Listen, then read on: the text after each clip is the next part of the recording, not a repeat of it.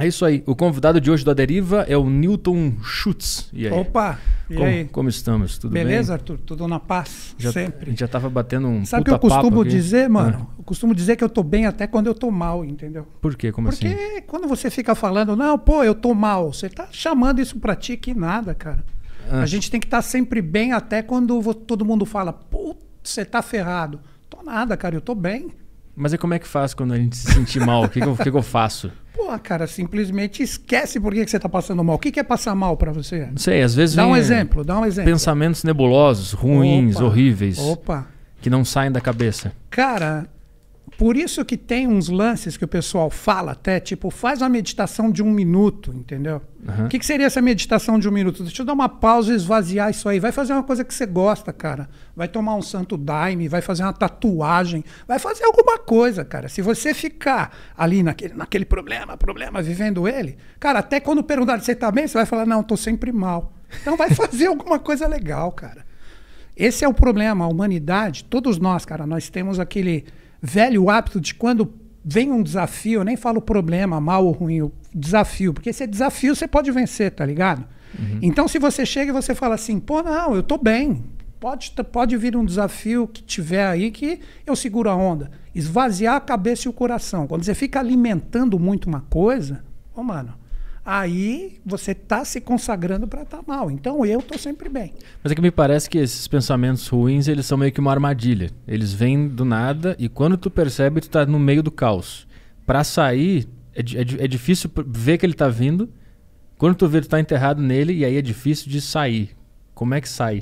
Cara, quer ver? Eu vou pegar o Einstein, que todo mundo conhece. Aham. Um, um ensinamento dele que tem tudo a ver com esse bate-papo inicial da gente aqui. Ele falou que quando ele estava com algum problema, que ele precisava resolver alguma coisa, puta pensante, né? Então ele estava ali, ele falou: só vinha a solução para mim quando eu dava um tempo, quando eu saía da minha mesa, aquele monte de papel, e eu dava um tempo. Quando eu menos esperava, pum, vinha a luz, a boa ideia. Então o que falta pra gente hoje, cara, principalmente aqui em Sampa, onde a gente tá, que é essa loucura tal, é a gente saber dar um tempo quando a gente está muito enrolado com algum desafio, algum problema grande, cara. É que a gente, quando vem o problema, você, qual é a primeira armadilha, utilizando o seu próprio Termo. seu próprio termo? Tipo assim, eu tenho que resolver. É problema, eu tenho que resolver. Então a gente, não, eu quero resolver isso agora. Então você fica com aonde? Isso na sua cabeça. Aí você vai dormir, você está com isso na cabeça. Você vai fazer qualquer coisa, você está com isso na cabeça.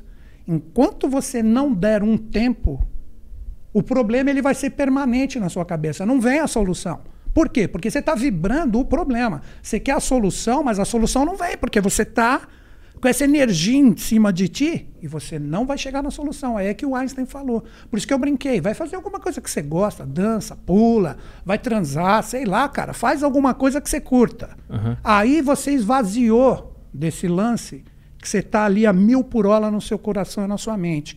Aí quando você menos espera, é que nem aquele papo de sonho. Tem muita gente que, quando consegue realmente relaxar, a solução vem de manhã. Tipo, acorda de manhã, uau, olha só, por que eu não pensei isso? Pensou porque deu uma parada, cara.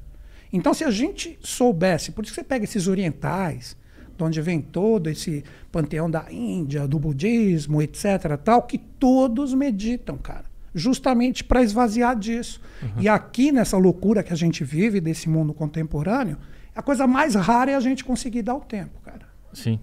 Mas por que que... O, o que eu tento entender é por que que, a, por que que o cérebro ele tem essa predisposição a entrar nesses lugares obscuros e ruins que fazem a gente ter que dar um tempo e, e relaxar. Por que que ele funciona Ele- assim? ele- porque é o seguinte, eu tenho a seguinte visão, sempre sujeito a erros e enganos. O ser humano, ele não utiliza nem 10% do potencial que existe no cérebro dele, cara. Daí que vem as grandes ideias dos gênios. Porque a gente normalmente fica preso no consciente, pegando um pouco de psicologia, que é aquilo que você vê, que você sabe que você tem que resolver.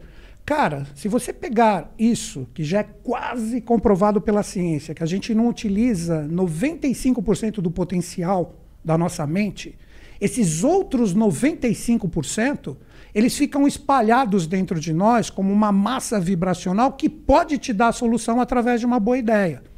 Então, esse lance de consciente e inconsciente é exatamente isso que eu te falei. esse, é dar essa esvaziada, que não é muito. É você esvaziar esses 5% que normalmente a humanidade se condiciona. Hoje, quer ver esse condicionamento de 5%? Você pega um garoto que está começando a vida dele. Porra, cara, você pega esse garoto, ele já recebe na própria educação um monte de coisa que introjetam nele. Você tem que ganhar dinheiro, você tem que ter um sucesso, você tem que ser chefe dos seus amigos, você tem que ter uma empresa no futuro, você tem que ter sucesso, você tem que ter grana. Se você não tiver isso, você não é ninguém na atualidade. Ou seja, a própria educação, mesmo que não mal intencionada, ela já potencializa esse 5%, que é esse condicionamento que todo mundo se impõe hoje, que entra na caixa, que entra na Matrix. Hum. Mas nós temos um potencial, cara, foda, de 95% que a humanidade, quando ela começar a sacar isso, que, os, que um dos caminhos seria a fraternidade, o amor. Hoje a gente vive na competição, cara. Hoje você quer. Você pega um garoto entra, entrando, de repente, no, no Instagram, a primeira coisa que ele começa a comparar é se o amiguinho dele tem mais seguidor, tem menos seguidor. A gente faz isso, cara, mesmo que de uma forma inconsciente. A gente acaba comparando. Porra, olha quanto seguidor essa pessoa tem, ela é foda, e eu, quem eu sou? Uhum. Então a gente tem que perder, cara, essas autossabotagens interiores que condicionam a nossa massa cerebral a ter que viver esse condicionamento e a gente perde um puta potencial de mais de 90%, que é o que os gênios normalmente exploram. Só para fechar essa linha de pensamento, para a gente continuar, Pega realmente um gênio, que a gente tem como arquétipos aí. O próprio Einstein que eu citei. Você acha que ele estava muito preocupado com a roupa que ele estava usando? Se o cabelo dele estava zoado numa foto que ele estava tirando ou não? Ele não estava nem aí com isso, cara. Ele estava fora dessa caixinha. Ele estava procurando potencializar esses 90 e pouco por cento de energia, de massa cerebral, fora da caixinha e das autossabotagens que a nossa própria educação põe, uhum. e aí ele vem com as grandes ideias. Então tu acredita que essa, esses 5% que eu falei, que, que é onde o cérebro se mete nessas, nesses pensamentos ruins, negativos, ele vem da, da educação, da cultura, da, da forma como a gente vive e cada um vai passando esse trauma um pro outro e a gente Exatamente, não sai disso. Cara. E a educação é tudo, né? Se você pegar Pitágoras, é. Pitágoras falava assim, como grande filósofo: vamos educar as crianças para não precisar castigar os adultos. Tá tudo aí também. Se você pegar essa, esse desenvolvimento inicial da nossa ideia está aí. Porque a gente cresce com essa autossabotagem da competição hoje, cara. A gente cresce com isso. Quando a gente aprender a se libertar disso e criar uma realidade totalmente diferente, o mundo, cara, vai ser, um, vai ser o paraíso uhum. que dizem que a gente perdeu. Né? Tu disse que a gente está. Esse 5% nos aprisiona na Matrix. Na Matrix, o, com certeza. O que é a Matrix na tua visão? A Matrix, para mim, cara, representa todo esse condicionamento no sentido cultural, no sentido de valores econômicos, tudo, tudo que hoje uma criança recebe no sentido dela aprender a ser alguém é a Matrix, cara. Uhum. E quando ela resolve sair um pouquinho dessa caixa, aí ela começa a ser criticada. Porque a própria educação é o que acontece normalmente na adolescência. Não tem esse papo que o adolescente é rebelde naturalmente. Os pais são os principais inimigos dele. Uhum. Por quê? Porque os pais, na visão deles autossabotada e também na Matrix, quer que ele continue naquele 5%. Mas ele se rebela e quer ser ele mesmo, e muitas vezes ele não tem essa possibilidade. Cara. E aí ele acaba virando mais um adulto na Matrix. Na Matrix. E aí ele tem filhos, e ele repassa e isso vai passando. E aí, cara, saindo até um pouco disso, mais na ideia ainda, surgem as religiões, ah. anunciando os news da vida. Ainda no Matrix. Não, vai vir um salvador. Uhum. Vai vir um cara que vai salvar todo mundo, que vai trazer. Aí começa toda essa zona também. Zona também. Eu só não cito nomes, mas meto pau em tudo, cara. não cito nomes. Porque aí, aí é foda com F maiúsculo mesmo. Cara, se você pegar todas essas religiões, tudo isso aí, cara, é para fazer com que você continue na Matrix, não é libertador. Uhum. Você fica condicionado à pseudo-salvação que ela te oferece, e de salvação ali não tem nada. É um condicionamento horroroso, mano. Que te faz esperar por alguém que vai resolver o problema? É, é, é Estão esperando o retorno de Jesus, o retorno de Buda, sei lá do que, de acordo com a religião que ele acredita. Aí fica naquela coisa, naquela ansiedade, que a ansiedade também é uma autossabotagem do momento atual. Ninguém consegue ser o momento presente. Sim. Você sempre está pensando o que você vai conseguir, o que eu. Você sempre fica naquela, tipo, o que, que eu vou conseguir? Uhum. Cara, isso faz nas religiões com que você acredite que alguém vai resolver o seu problema e não vai resolver, na verdade, cara. Não vai. A própria história do Jesus aí está super mal contada em relação a tudo que realmente ele tinha que fazer. Eu fiz uma live é. no meu Insta recentemente. Pô, a galera tá curtindo pra caramba. Eu coloquei a minha visão de quem ele era, de acordo com o que eu acredito. E eu coloquei ele ali como uma pessoa, obviamente, uma consciência, uau. Mas uma pessoa que estava no jogo. Tipo, e aí, vamos arregaçar a manga e fazer?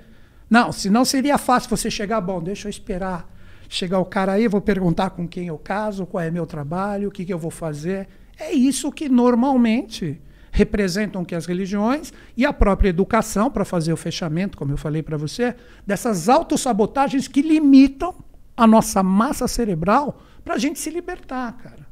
Qual é a tua, a tua visão de, de, Jesus? Eu vi a, o título desse, desse vídeo, como é que era? A primeira coisa, o tema foi bem engraçado. Eu falei, não assista porque eu vou desmontar o seu presépio. Ah.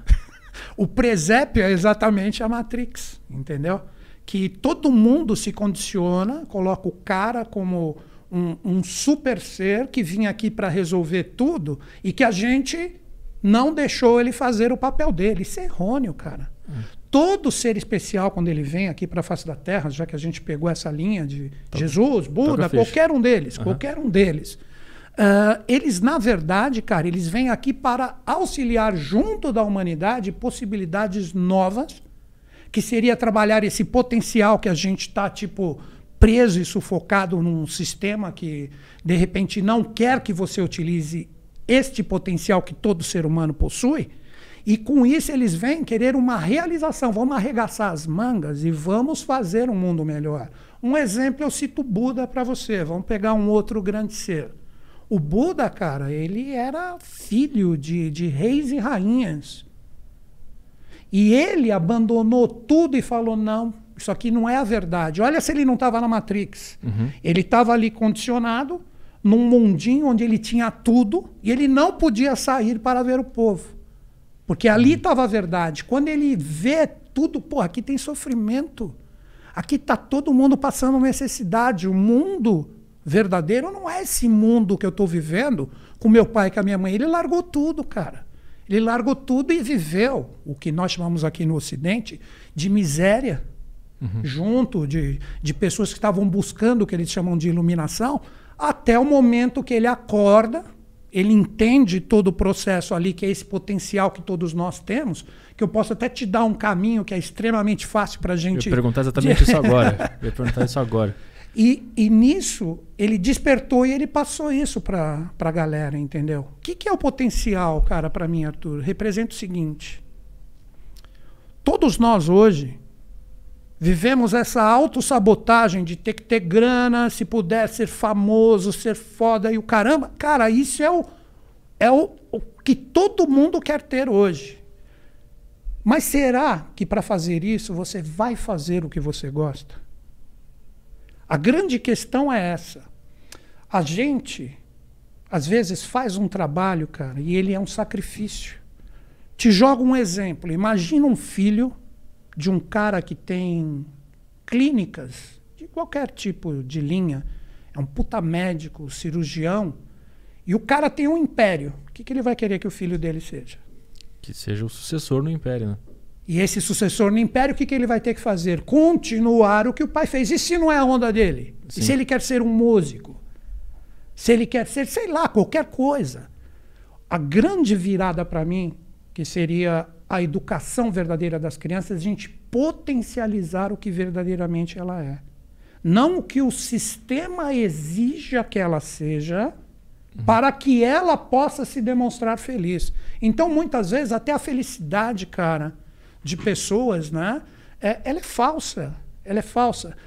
Eu estava vendo um vídeo teu, uma entrevista que você estava fazendo, não sei com quem que você estava falando. Hum. O, o, acho que foi o Jim Carrey que falou, né? Eu quero ver, eu colocar alguém aqui no meu lugar. Para ver que, que, o dinheiro não é tudo. Acabou, cara. Uhum. Falou tudo.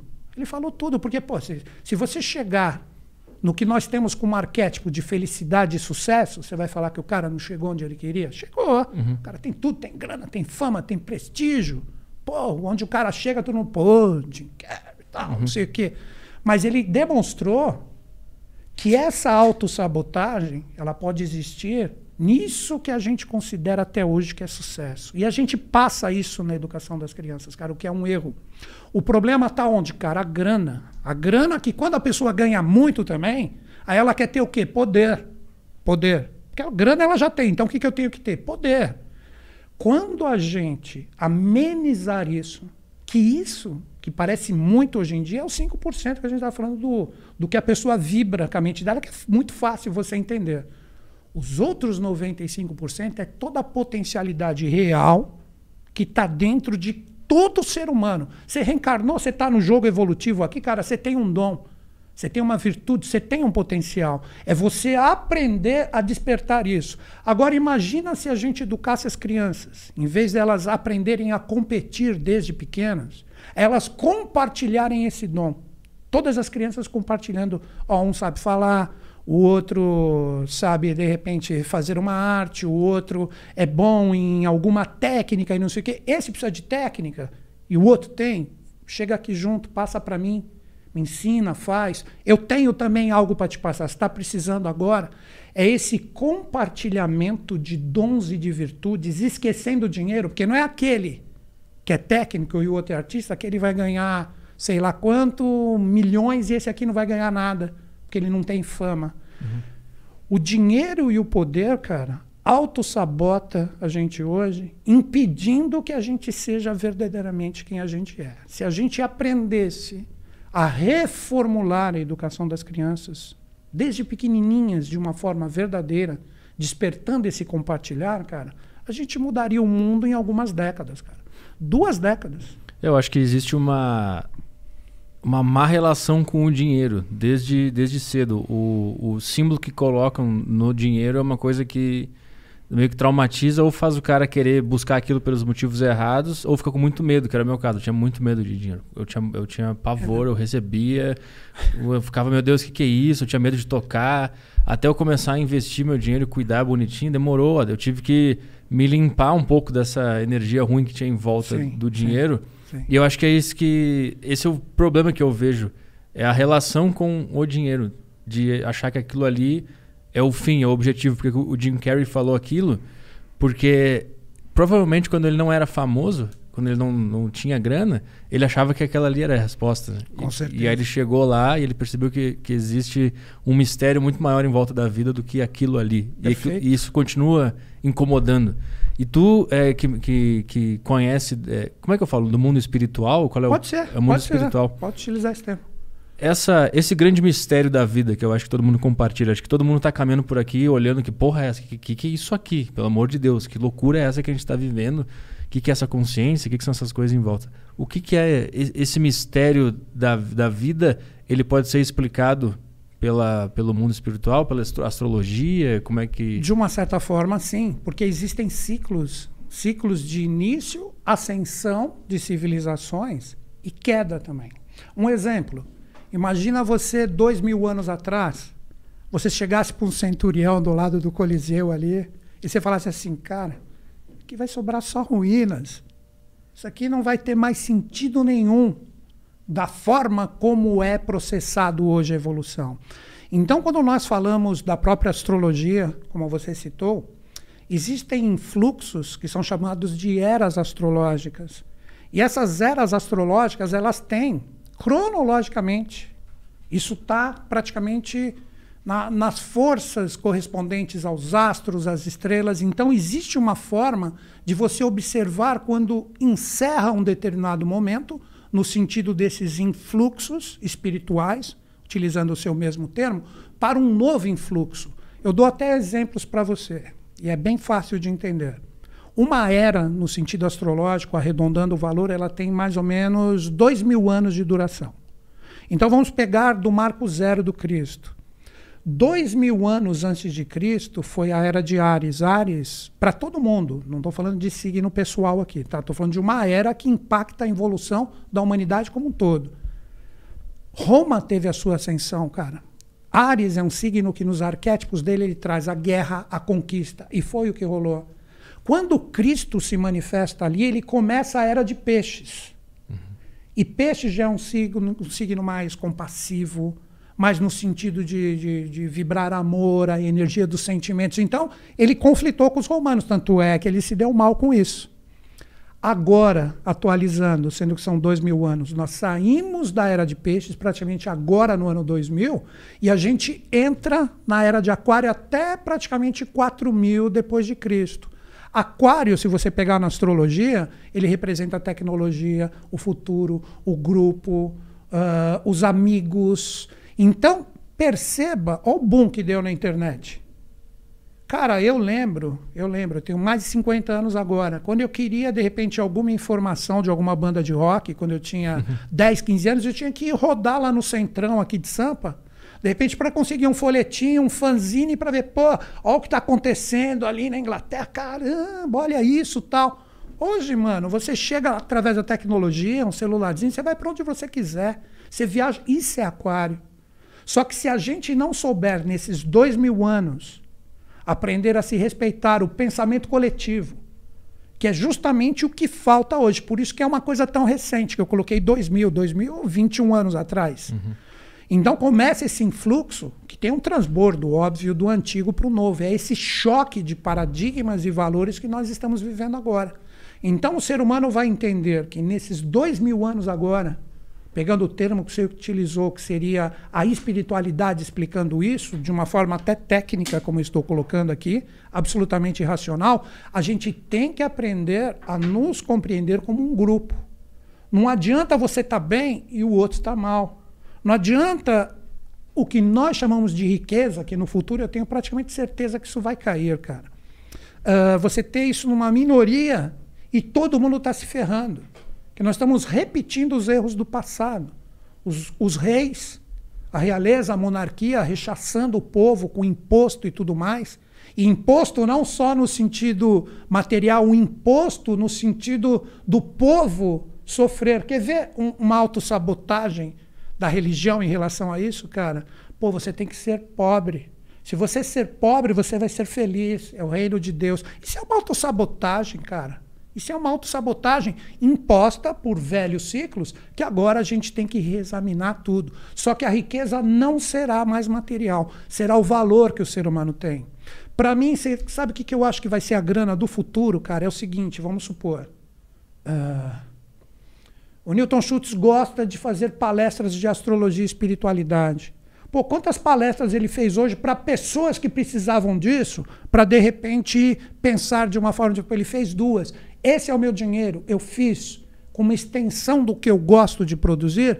Então seria uma espécie de meritocracia. Então eu fui ali, fiz o meu trabalho e o que eu precisar, o que eu precisar, eu vou ter de acordo com aquelas pessoas que produzem aquilo também gostando. Eu não sei se ficou muito filosófico o lance, mas seria a troca de valores e dons, como eu falei. Isso é a era de aquário, cara. Isso é a era de aquário para mim. É, é, essas eras, elas são calculadas ou percebidas ou descobertas como? Quais são as... Existe o que nós chamamos, vou pegar até a astronomia agora, o que nós chamamos de precessão dos equinócios. Precessão é o movimento da Terra, que a Terra tem dois movimentos que todo mundo conhece. Nós temos o movimento de rotação, que ela virando no mesmo eixo, que aí a gente vê o Sol, né, aparente, porque ele, na verdade, ele que está ali e a Terra está ao redor dele. Tem o um movimento de translação, uhum. e ela tem um movimento que se chama de precessão, sendo que ela está inclinada, seria mais ou menos que nem o peão. É a melhor forma de entender, que quando você joga o peão, não chega uma hora quando ele perde a força, ele dá uma balançada assim, uhum. que seria o Polo Norte apontando para determinados locais. Que no caso da Terra seria lá apontando para determinados pontos que representam exatamente essas eras através da linguagem celeste, aí que surgem os signos do zodíaco. E isso é comprovado que a Terra, nesses 26 mil anos, segundo a ciência oficial, isso dá aproximadamente dois mil e poucos anos se você dividir em 12, a Terra apontando para um determinado ponto, que seria exatamente esse influxo que vem de cima e impacta a gente. Então isso é calculado. Ficou um pouco complexo, mas é a explicação real. Então tem. Existe uma explicação que você fala, pô, tá saindo daqui e tá entrando aqui agora. Então o papo é outro. Mas esses, esses pontos para onde ela aponta, ela, elas foram percebidas. Esses pontos foram percebidos como também? Porque se eu, eu leigo, eu vejo o, o universo de fora, eu vejo um negócio preto só. E é isso. Só que tu vê, ah, ele tá apontando para aquele de- espaço delimitado que significa tal coisa. Exatamente. Esses espaços, eles, eles não são uma criação humana, eles são uma descoberta de algo que já existia. É, exatamente. Isso, isso é uma coisa que aí a gente entra até numa coisa bem profunda, que foram civilizações anteriores à nossa. Se você pegar, de repente, o Egito, citando um exemplo do Egito. Se falar do Egito, qual é a primeira coisa? Vamos ver, qual é a primeira coisa que vem na sua cabeça? O que será? As pirâmides que estão ali. As Sim. pirâmides. As pirâmides, cara, num determinado momento, ela tinha ah, a energia delas apontada certinha para a constelação de Órion, que tem tudo a ver com a nossa evolução. E com esta captação, que isso eu estou falando agora, a gente vai voar um pouco agora, mas se precisar me aterra sem problema nenhum. Pode até cortar aí meu microfone, viu, cara? Tem- se tu quiser lá. puxar mapa, a gente bota aqui para explicar melhor. Tá de boa, não precisa, Tá. cara. É, não que, é que precisa. como eu, eu preciso visualizar as coisas, Entendi. se tu tiver algo, ah, puxa o mapa Tu é tal, ariano, né, cara? Não, Você, é pisciano? O que, que você é? Qual é seu signo? leão. Leonino, ih, Capioro, brincadeira. Só que eu não, fa- eu não sei o que significa. brincadeira, Todo mundo fala, brincadeira. ah, leão, leão é arrogante, esse cara é arrogante. Aí é eu, isso, cara, nada a ver, nada a ver. Depois a gente troca uma ideia sobre isso. Vamos voltar para esse ponto que é interessante. Os antigos, cara, eles tinham esse conhecimento. Por que, que eu citei as pirâmides? Pô, isso você pega até hoje os arqueólogos olhando todos aqueles blocos encaixados de uma forma perfeita. Se você viaja pela América do Sul, aqui também a do Norte, que você pega as civilizações maias, astecas, incas. Meu, como é que esses caras faziam isso? Da onde eles tiraram isso? esse papo de escravo puxando aqueles blocos, aquelas toneladas? Isso é tudo papo furado. É aí que precisa ter a mente um pouquinho mais aberta, aí a gente entra naqueles 95% para quem está acompanhando a gente desde o começo, né? Que aí você tem que começar a entender que esses antigos tinham esse conhecimento que foi passado para eles por seres especiais que estavam aqui na face da Terra, nesse determinado momento da Atlântida, antes dela afundar, que existem provas do, do- da Atlântida entrando no seu final e no seu declínio. É? Uma prova, cara, que essa, você- depois você pesquisa ali. Existe um manuscrito maia que ele data até de uma forma perfeita quando ele é traduzido, 9564 a.C., ele é chamado de Codex Troanus Maia. Está ali esse manuscrito no Museu Britânico. E ali está escrito que em 9564 o último reduto Atlante afundou. Agora que vem a pérola. Platão, que conhecia esses mistérios, escreveu a mesma coisa. Você vai falar que o Platão tinha o- os maias no Instagram para trocar uma ideia? mandou um e-mail. que é, mandou um e-mail ou um WhatsApp aí. Qual é a data para eu não errar? Claro que não. Mas de onde que eles tinham essa Então, informação? Aí que está o grande mistério. A civilização Atlante, num determinado momento da evolução dela, ela tinha, para uma fácil compreensão, na face da Terra, um monte de Buda, um monte de Cristo, um monte de gente que hoje nós chamamos de iluminados, seres especiais e etc. E eles saíam desses 5%, despertavam esse conhecimento total, e eles passavam para a humanidade essa conexão, essa sapiência de aprender a ver nas estrelas todos esses influxos, que existe uma ordem, que existe uma determinada energia vigente, e os Atlantes, junto dessa captação, agora você vai entender as pirâmides. As pirâmides não era essa besteirada que o povo fala, eram captadores de energia na Atlântida.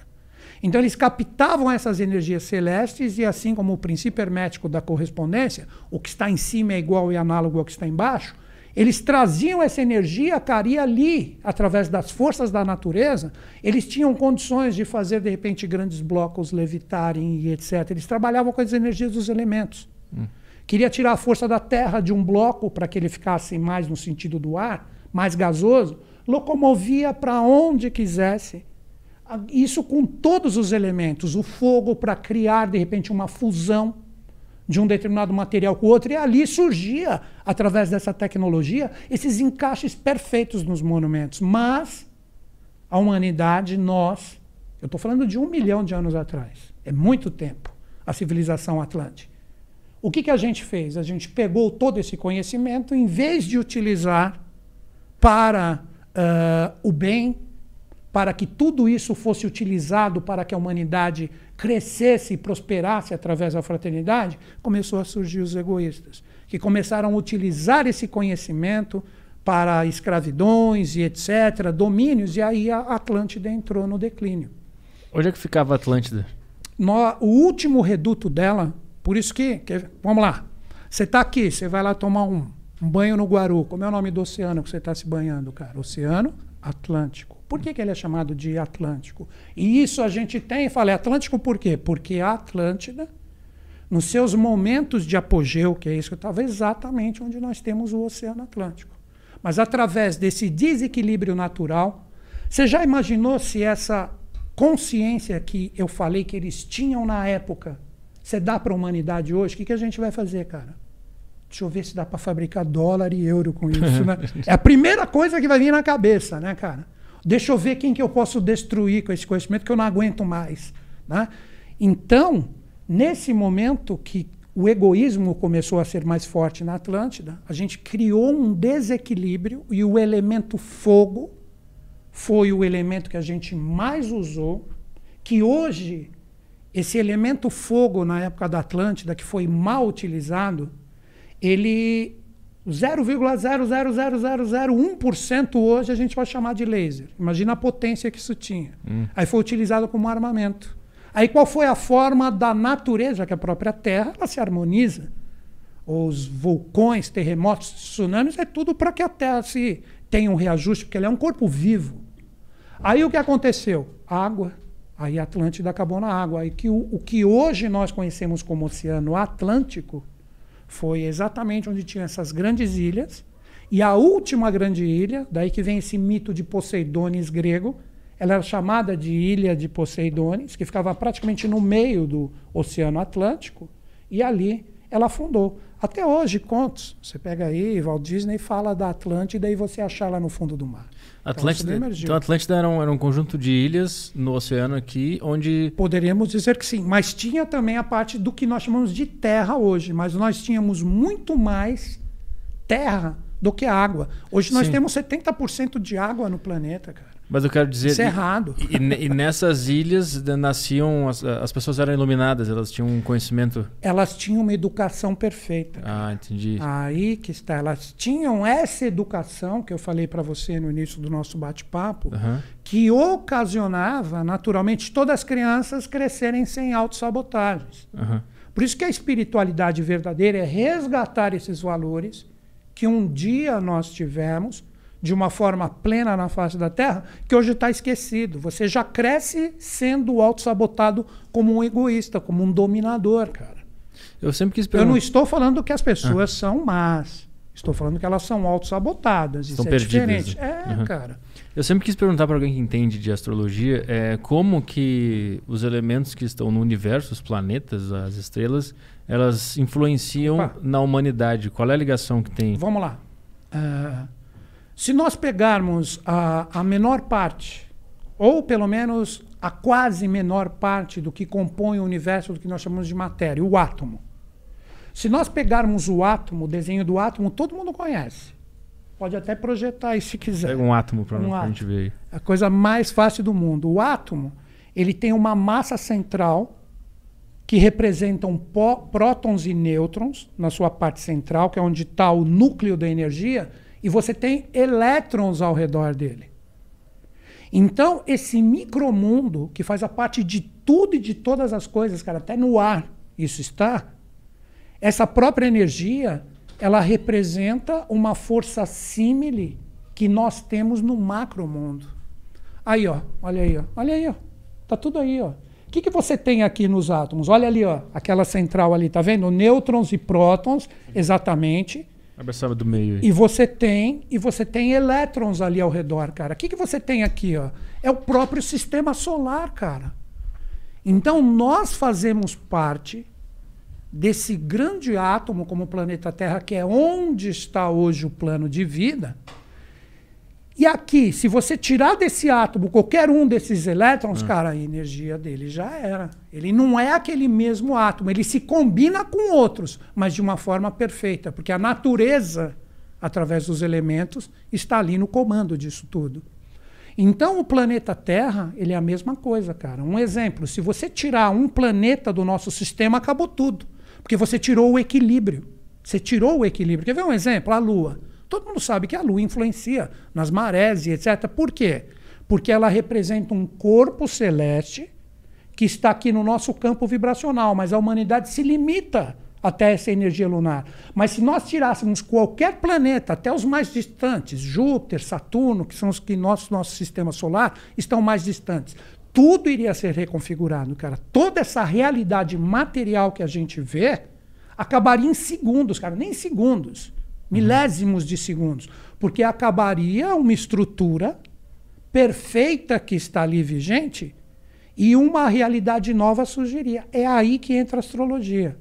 Aqui nós temos, o que, que você vai falar? Que tem mais massa ou energia? Massa seria aqui o próton, o nêutron e o elétron ao redor desse núcleo.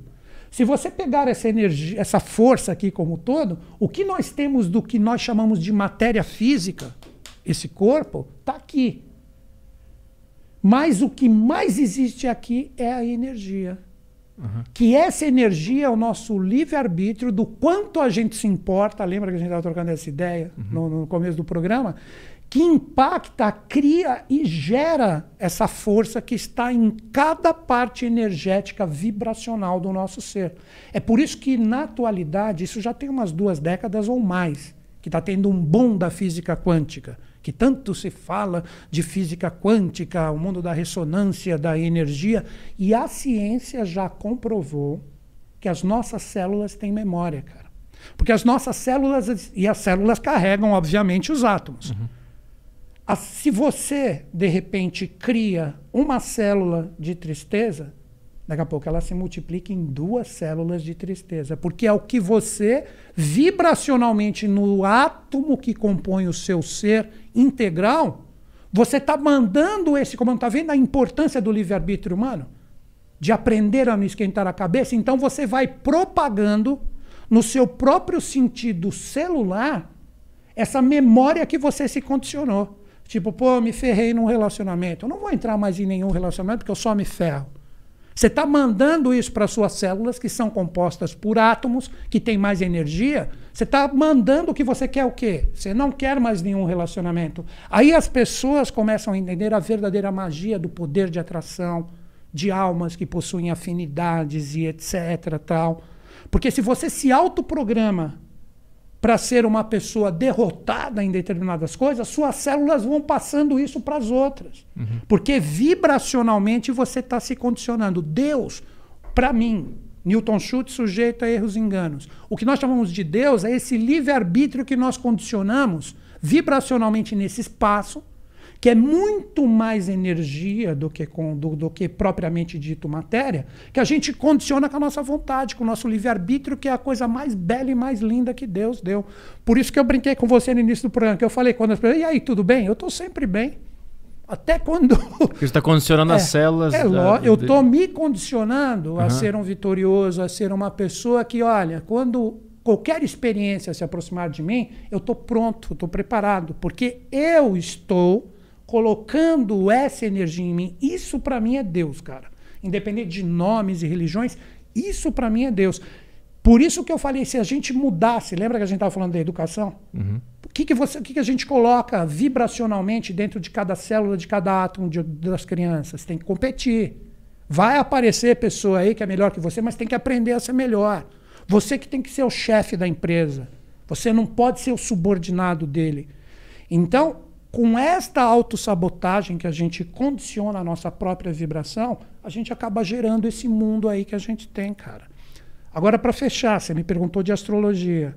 Se você pegar o nosso sistema solar, ele é o grande átomo que todos nós estamos experienciando hoje. E os planetas, eles representam os elétrons que estão ao redor do Sol, que é o núcleo de tudo. É o mesmo desenho do átomo. Então, os antigos, entendendo toda essa sacada, eles sabiam que, de acordo com o movimento e o posicionamento desses astros, de acordo como um está trocando energia com o outro, se nós fazemos parte desse todo maior, macrocósmico, isso vai se refletir no microcósmico. Por isso que um princípio hermético da, da, grande sabedoria que esses seres sempre colocam, eles chamam de princípio hermético da correspondência. O que está em cima é igual e análogo ao que está embaixo. Como assim? Se você tem uma vibração dos planetas através da orquestração, porque todos estão em movimento, todos, nada está parado, tudo está em movimento. Porque, vamos voltar para os átomos. Os átomos não têm os elétrons ali que estão em movimento ao redor daquele centro, então nada está parado, cara. Nada está parado. Tudo está em movimento. Então, quando a gente começa a entender nesse macrocosmo que todo esse movimento desses planetas que fazem parte, a própria palavra já diz tudo, do nosso sistema solar, essa linguagem se reflete vibracionalmente em nós. Hoje a humanidade aceita a Lua como satélite da Terra, que através do movimento dela altera as marés, altera de repente um monte de coisa que acontece na Terra. Hoje você pega até um, de repente um, um cara que está ali no interiorzão fazendo suas colheitas, ele não colhe, cara, em determinados movimentos lunares, porque ele sabe que pode dar bicho ali. Eu lembro até hoje eu ia fazer na minha casa um, uma decoração de bambu, né? Aí eu falei pro cara assim, eu tava lá em Minas, bem no interiorzão, né? Falei assim para ele, pô, cara, pega aí uns bambuns para mim, eu vim com a picape aqui. Ele falou, não dá, senhor Newton. Eu falei, por quê? Porque se eu tirar agora nessa fase da lua, dá caruncho. Eu falei, eita. Você vê que isso vai sendo passado de pai para filho como um conhecimento na prática. Só que se você elevar a sua consciência para começar a entender o movimento desses planetas, você começa a entender que cada um vibracionalmente, sendo que é um sistema que nós estamos inseridos, eles influenciam no nosso comportamento. Essa é a astrologia real. Mas aí como é que a gente faz para sair daquele negócio de, ah, tipo assim, vou dar um exemplo, ah, Saturno está no Capricórnio, não sei o quê, então é, se abra para novas experiências. Como é que faço para sair dessa obviedade e ver exatamente como que esse sistema funciona? O livre-arbítrio. É o livre-arbítrio. Como eu já citei, eu não sei se a gente estava em off aqui, o que eu falei do, do, do Mário Rosso de Luna, o polígrafo, o espanhol. Estava off. Estava em off, uhum. então vamos falar de novo. Mário Rosso de Luna foi um baita de um estudioso. Ele até descobriu cometas, cara. Cara, assim, uma fera. Apoiado na teosofia de Blavatsky, que outro ser especialíssimo, né? Uh, ele falou que os astros. Cara, que caiu foi, um planeta aqui. É isso que eu falei, cara. Caiu Saturno, que você falou aí. Porque vai saber o que aconteceu com, com, hum. com o Caio ali. Né? Enfim, vamos voltar aqui. Aí o que, que, que, rolou? Ele falou: os astros inclinam, mas não obrigam. Vou pegar o próprio exemplo que você falou: ah, Saturno está em Capricórnio. Exemplo, pegando uhum. o que você falou: ah, então nós temos que nos abrir para novas experiências. Mas o que, que seria novas experiências para você, cara? De repente, para você, nova experiência é uma coisa, para o outro é outra.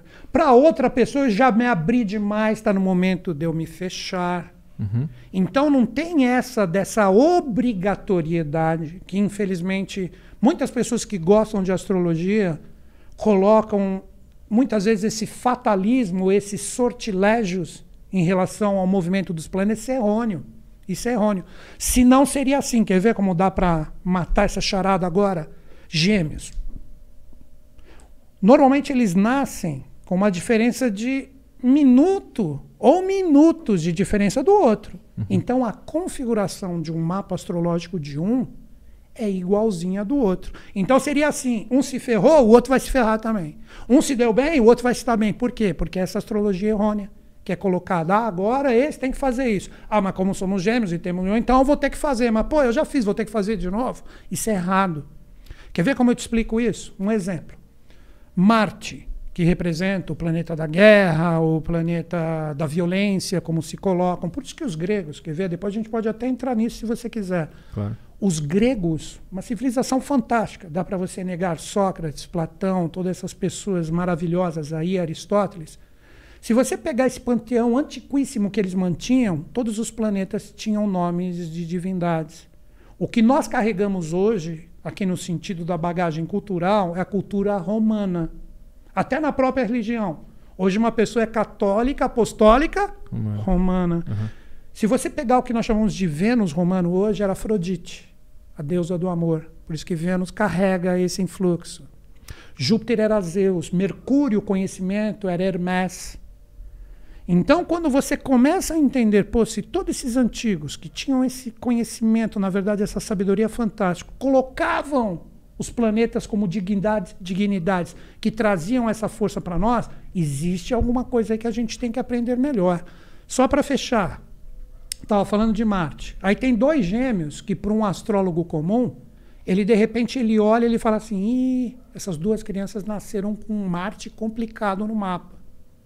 Aí existe a propensão, lembra do Mário Rosso de Luna, os astros inclinam, mas não obrigam. Existe a propensão deles se envolverem com coisas que podem provocar acidentes pela leitura astrológica. Só que, de repente, um tem muito mais consciência do que o outro, desses dois gêmeos que eu estou citando. E os dois têm essa energia astral. Eles encontram, de repente, um, no exemplo, a arma do pai. E não tem ninguém em casa. Aquele que é mais consciente, ele fala assim: pô, não, isso aí pode dar problema. Isso aí, se a gente brincar com isso aí, eu já vi que pode acontecer coisas que são complicadas. E os dois se defrontaram com a mesma situação, só que o outro é mais porra louca. Ah, eu nunca peguei uma, eu quero pegar. Aí esse aí vai lá e pega a arma. Ele não pode fazer, de repente, um absurdo com isso, se ele não sabe mexer com isso. Uhum. E os dois se defrontaram com a mesma experiência, porque o influxo astral dos dois é muito próximo, mas o livre-arbítrio e a consciência de cada um que define, através das próprias escolhas, se vai pegar o caminho desafiador da experiência ou o caminho fluente. Então, um se afasta daquilo, porque sabe que pode dar problema, o outro vai lá e pode ocasionar um acidente. E os dois se defrontaram com a mesma experiência. Tá, mas esse, esse livre-arbítrio, ele meio que não. É uma pergunta bem burra. Não, não, não, invalida tudo, todo esse estudo anterior do mapa de cada um? Não. Porque se o que decide é o livre-arbítrio, isso não pode estar ligado à educação, a alguma. Um cara viu um filme, o outro não, quando era pequeno aquilo influenciou. Onde que o mapa ou a posição dos planetas realmente influenciam eu entendi sua eles, pergunta. Eles influenciam 100% ou tem alguma bagagem cultural da infância do cara? Um ali? exemplo, vamos lá. Vamos lá, Arthur. De repente, você pega uh, uma pessoa que faz a leitura do mapa de duas crianças. Vamos voltar para esses mesmos gêmeos aí, uhum. que têm uma energia bem parecida. Aí ele enxerga ali, vou te colocar como se você fosse uma dessas crianças. Aí você acredita no seu pai. E eu falo para você, olha, cara, Aqui eu estou observando que para você vencer na vida, não vai ser muito na facilidade, não. Você vai ter que ralar. E muitas vezes, quando você pensar em desistir, eu recomendo que você persevere se aquilo é importante para ti. Você concorda que nessa, nessa dica e nesse toque que eu dei, você já saca que de repente tudo que você estabelecer que é importante para ti, você vai ter que ralar bastante para conseguir. Porque a gente pega exemplos práticos na vida que tem gente que pss, parece que quando gente nasceu para bunda, para lua. Mas né? tem casos de tu ler o mapa da pessoa e pensar, vai ser fácil, vai rolar tudo tranquilo, vai ser mas aí que está o grau de dificuldade do que cada um aceita, é aí que entra o livre-arbítrio que, que consiste na resposta que você pediu para mim. Quer ver nesse mesmo exemplo? Eu falei para os dois, para os meus dois filhos, neste exemplo que a gente está ilustrando aqui, que eles vão ter que ralar para caramba, que não vai ser fácil. Uhum. Que eu vi, de repente, isso no mapa, através da projeção de dois planetas que estavam fazendo uma angulação. Então, isso é astrologia verdadeira, mas eu não falei para nenhum dos dois. Eu falei que vai ser difícil, eu não falei que, ele, que um vai se ferrar, que o outro vai se dar bem e etc. É aí que entra o jogo do livre-arbítrio. Se você coloca, às vezes, no caminho de uma pessoa uma pedrinha, que seria um desafio, ela tem que passar naquela trilha. De repente, cara, tem uma pessoa que pode chegar, ver aquela pedrinha e falar assim: não, eu quero saber quem colocou essa porra dessa pedra aí no caminho. Isso está atrapalhando, alguém pode cair. O que, que ele fez? Ele parou e ficou com aquele problema ali, que é aquela pedrinha. De repente, tem um que trabalha a energia no seu sentido mais fluente e pode pintar uma montanha. O que, que ele vai fazer? Eu quero passar ela, então deixa eu subir essa montanha, por mais que eu demore um, dois dias ou mais, para eu ir para o outro lado. Os dois se defrontaram com a mesma experiência, mas a forma como a pessoa se defronta, lida, escolhe com o seu livre-arbítrio como vai viver a experiência, aí vai de cada um. É aí que entra o livre-arbítrio. Então a astrologia ela pode te demonstrar o caminho, mas ela nunca vai andar por você. Astrologia falsa por aí. Bom, não vou citar nomes, uhum. mas eu vou falar para você como eu vejo. É aquela astrologia que você pega, vou ler seu mapa. Olha, aqui tá falando que você vai casar e ter cinco filhos. Porra, cara, isso é uma mentira do inferno, velho. Uhum. Isso é uma puta mentira. Muitas vezes as pessoas acertam no chute. Por quê? Até relógio parado acerta duas vezes no dia, cara. Não é verdade?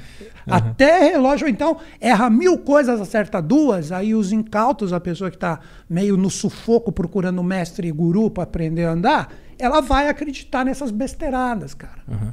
A astrologia, ela te mostra como possivelmente a experiência se desenvolve.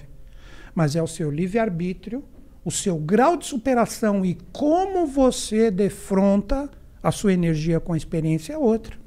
E aquele, aqueles horóscopos de, jornais ou esses mais populares que meio que eles sempre falam a mesma coisa em, em palavras diferentes Exatamente. e umas coisas essa muito óbvias. Essa astrologia assim. que mata, que mata a verdadeira astrologia, que é essa que eu estou tentando colocar aqui de acordo com a minha visão.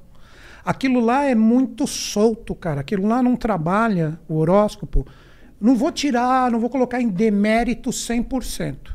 Mas ali, se você tiver um aproveitamento, cara, você aproveita no máximo uns 2, 3% do que existe de verdade ali. Uhum. É pouco, é fraco, é adivinhatório. Então não é astrologia, é adivinhologia. Então, como a pessoa não tem o que falar, ela chega e ela dá uma generalizada com palavras que, de repente, elas não estão retratando nada da verdade astrológica e estão dando só uma autoajuda, um empurrão para a pessoa, de repente, se conectar a alguma coisa. Eu não gosto. Eu, particularmente, não gosto. Quando é que tu descobriu toda essa astrologia, eh, espiritualidade? Que mais tu faz tarô também? Ixi, cara, um Cabalá, numerologia, que que é adoro isso, cara. Cabalá, Cabalá. É, ela representaria uma forma de você compreender o, o, verdadeiro sentido de como você recebe e sintoniza essas energias que nós estamos falando, que você pode colocar como planetas, é, deuses. Kabbalah trabalha muito com anjo. E o que é anjo, cara? Anjo é energia.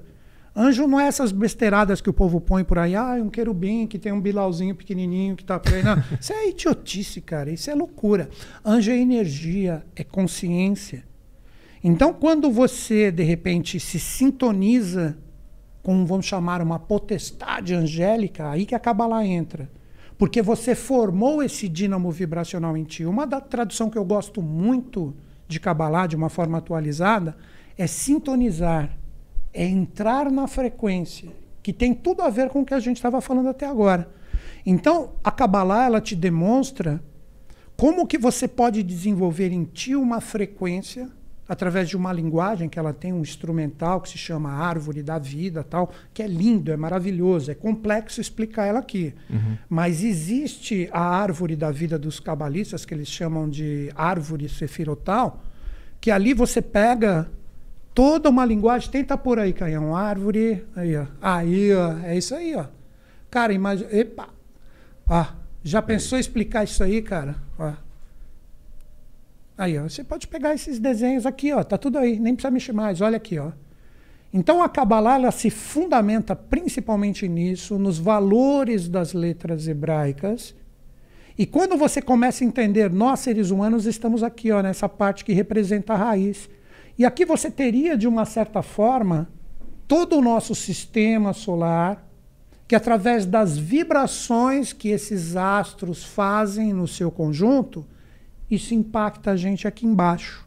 Ah. Então ela é um sistema, ela é um instrumento que te ensina a compreender essas linguagens. E ela possui 22 caminhos que religam todas essas realidades que você pode chamar de emanações divinas, anjos, de uma forma para mais fácil compreensão, porque anjo, na sua tradução, quer dizer mensageiro.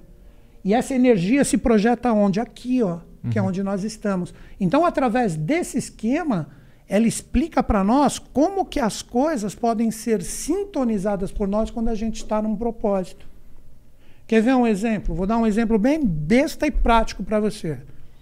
De repente você está afim de ter um relacionamento com alguém. Se você está naquele momento que você está afim de chegar na pessoa, você está pensando em trabalho naquele momento? Uhum. Você está pensando em família? Você está pensando no quê? Na no nosso caso aqui, você está pensando na mina ali. Aham. Quero chegar na mina, cara. Então, a Kabbalah, assim como a astrologia, qualquer uma dessas linhas, naquele determinado momento que você está vibrando essa, essa chegada que você quer chegar junto da mina, você está vibrando uma energia específica de algum ponto. E ali existe uma linguagem do dia. Uhum. Porque você está fazendo isso num dia. E a pessoa que tem essa experiência sabe, pô, hoje para eu conseguir chegar nessa mina, eu tenho que utilizar esse tipo de consciência, porque é o que está vibrando hoje. Isso você pode utilizar no trabalho, na carreira, não só em relacionamentos, como ganhar dinheiro, também não, porque é não. Então existe uma linguagem que você sabe quando está mais fluente, quando está menos fluente. Qual é o tipo de energia que está sendo vibrado? Quer ver? Vou te dar até um exemplo bem prático. De repente você pega. Vou voltar para o exemplo de chegar na mina. De repente está um momento onde a força do elemento ar está mais forte em relação ao afeto. Ar é troca de ideia, é conteúdo, é interação.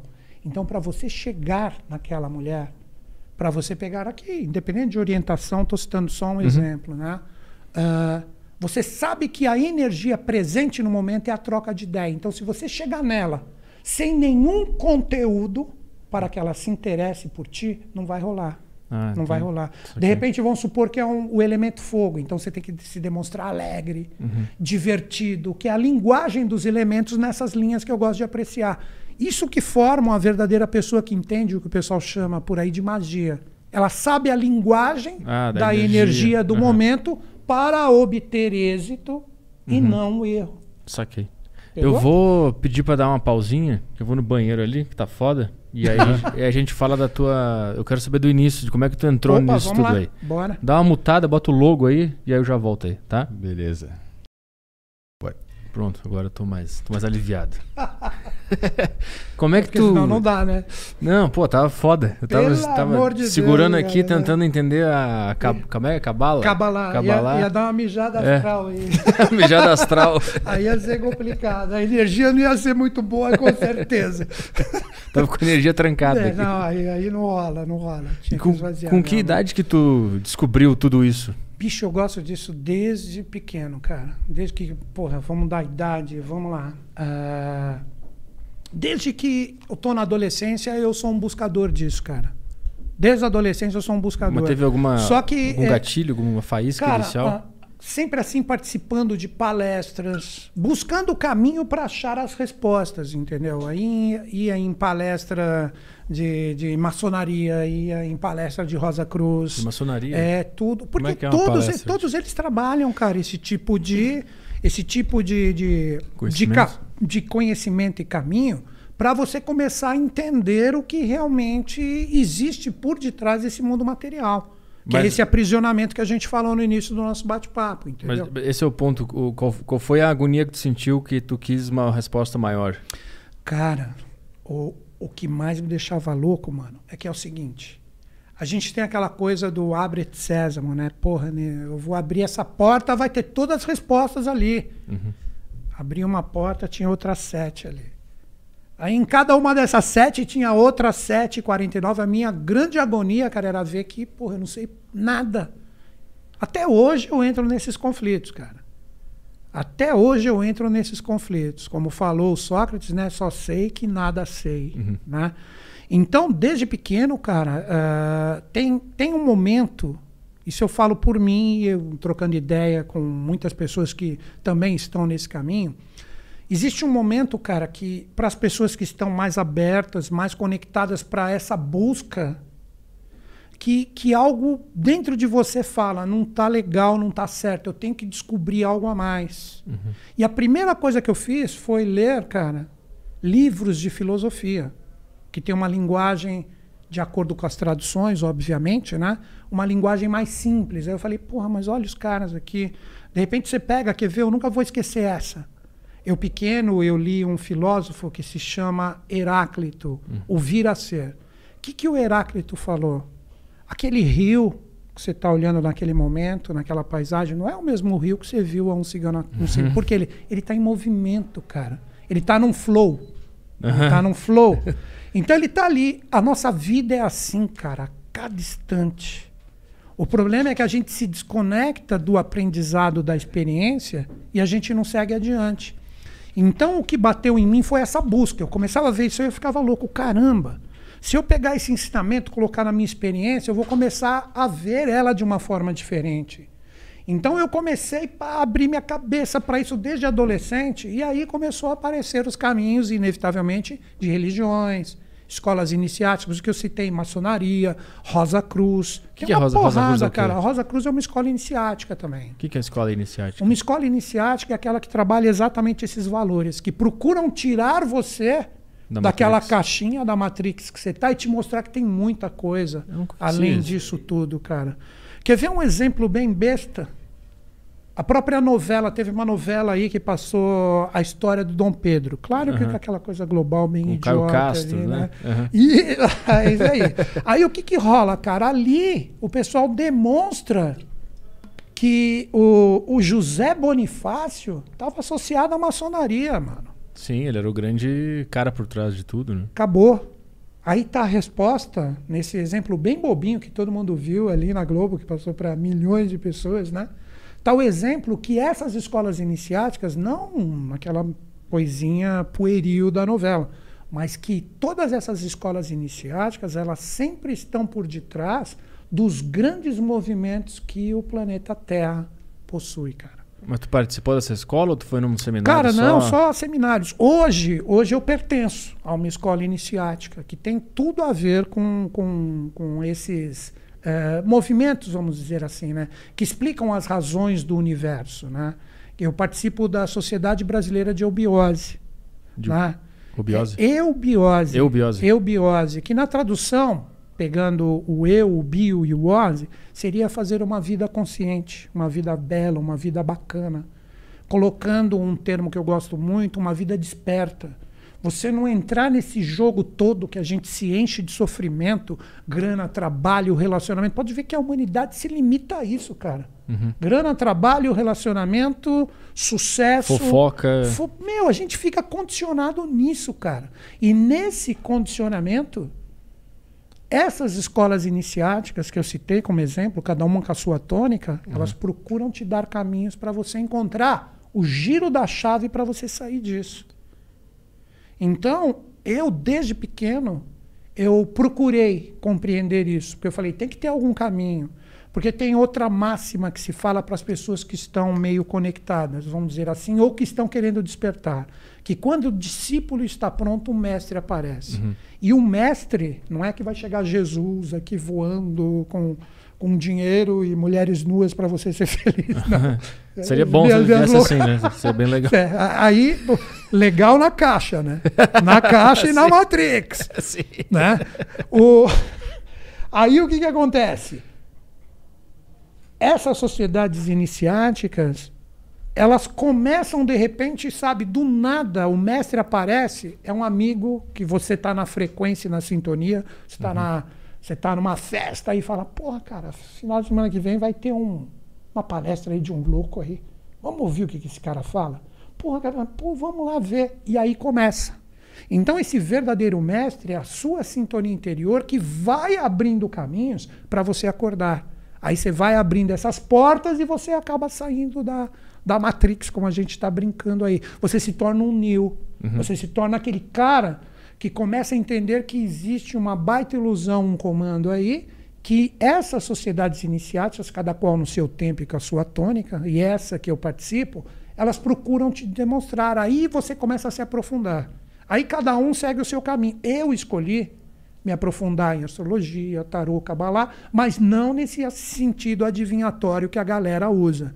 No sentido de eu entender essas forças, essas energias como chaves para eu desenvolver essa energia em mim e conseguir, através do meu livre-arbítrio, de repente, produzir o que eu quiser.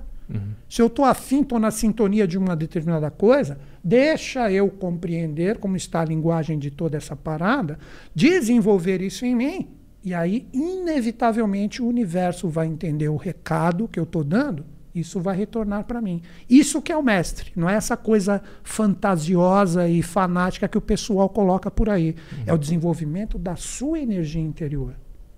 Se você se propõe a isso, inevitavelmente o universo vai entender e vai te devolver. Quer ver uma palavra que você deve conhecer? Karma. Uhum. Que aqui no Ocidente a gente fala que karma é coisa ruim, né? Tipo, puta, meu karma é ter que trabalhar com o Caio ali uhum. e não sei o que, tô brincando. Mas karma tá não é isso. É verdade, é verdade. É verdade. Acertou. O cara é bom. Atrasa todo é dia. É bom, é um karma cara... bom. É um karma bom, então não, é um karma não, ruim. Não, o cara é bom, tu acertou. O cara tá ligado mesmo, né? Na energia. Tô brincando. Quer ver um um astrólogo, que eu vou citar ele agora e você vai entender bem legal essa energia que a Carvalho. gente cria. Tô brincando. Ah, Tô brincando. Falando não, nada contra. Chat, eu, vou, eu vou, falar de nome nem nada. Mas tá bom, não, cara, o cara tem o mérito dele. Sim, né? eu tô brincando Tem agora. o convergências e divergências. Sim, igual. Convergências e divergências. Uh, Isaac Newton, cara, uhum. ele era astrólogo, cara. Isaac Newton era astrólogo. Quer como ele explicou a lei do karma com a física? Causa, lei e efeito. A terceira lei dele. O que nós esquecemos hoje em dia é que nós somos esses seres causadores. Em relação a todo esse jogo que está aí, no planeta, de uma forma geral, onde seja, se você quer uma coisa e você desenvolver esse poder causador dentro de ti, que é essa frequência, essa perseverança, essa vibração, inevitavelmente uma lei, que não é a lei dos homens, que é a lei universal, vai te propiciar no momento certo esse efeito, cara. Por isso que você pega, de repente, vamos lá, uma pessoa que nasce com dificuldades financeiras.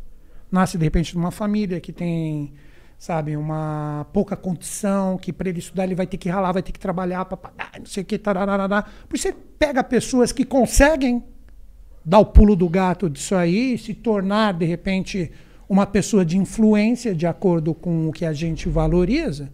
E tem gente que não consegue sair daquilo, fica naquela continuidade. Porque esses sacaram que se eles desenvolverem esse poder causador dentro deles, e é aí que essas linhas te dão caminhos para você saber se portar. Uhum. Como que você atinge uma coisa, como que você desenvolve em ti de acordo com uma linguagem. Porque se eu falo para você, desenvolve esse poder causador, você fala, pô, se fudeu. Como é que eu vou, uhum. eu vou desenvolver? Como é que eu vou desenvolver isso aí em mim? Né? Como é que eu vou desenvolver? Essas linhas de conhecimento te demonstram os passos certinhos de como está a energia total naquele momento e vão te dando um caminho de compreensão de como você desenvolve essa força em ti diariamente. Se é um dia mais para trocar ideias, se é um dia para eu mostrar minha motivação, se é um dia mais para eu fazer realmente alguma coisa, parar de pensar e fazer. É aí que entra a linguagem dessas linhas de conhecimento que eu aprecio, que você sabe certinho como você vai construindo esse poder causador em ti. Uhum. Sacou? Mas quem é que está comandando isso? Eu e meu livre-arbítrio. Porque você pode muito bem chegar e falar assim para a pessoa: pô, hoje é um dia que você tem. Para você continuar nesse processo, para chegar aonde você definiu que é importante, você precisa realizar alguma coisa. Nem que seja um post em alguma rede social, uh, ir diretamente num local e demonstrar, de repente, que você está fazendo. A realização em si. Aí você fala assim, na porra, hoje. Hoje eu tô de ressaca, puta saco que eu vou fazer essa porra. Você está cortando o seu próprio flow para chegar lá. Uhum. Sacou? Então essas linhas, elas te demonstram como você caminhar, mas elas não vão caminhar por você. Quem vai comandar é a sua força de superação. Não tem dia que você tem que fazer uma coisa, por mais que você não esteja com saco, você tem que fazer, cara. Então, essa superação, essa força, representa muitas vezes essas razões do universo que você pode começar a compreender com essas linhas de conhecimento para você fazer esse desenvolvimento da sua força pessoal. Aí você tem o que você quiser, cara. Aí você vai perguntar para mim, Newton Schultz, você tem o que você quiser? Cara, eu vou dizer para você, como eu disse para você, eu tenho mais de 50 anos. Eu não vou dizer nada no seu sentido, vamos dizer assim, de uma forma uh, mais abrangente que eu não tenha conseguido nada que eu tenha me proposto a fazer, cara. Uhum. Eu venho de uma família que eu poderia tranquilamente hoje estar tá ali, gravatado, cabelo cortado, vendendo bagulho tal, etc. Eu falei, eu não quero essa porra, não, cara. Falei assim, eu não quero essa porra, não. Deixa isso tudo de lado, eu vou dar aula de astrologia para meia dúzia na minha casa. Você está louco? Você vai morrer de fome? Eu falei, não, eu vou ser feliz. Eu vou ser eu mesmo. E eu vou me autoprogramar para vencer nessa porra.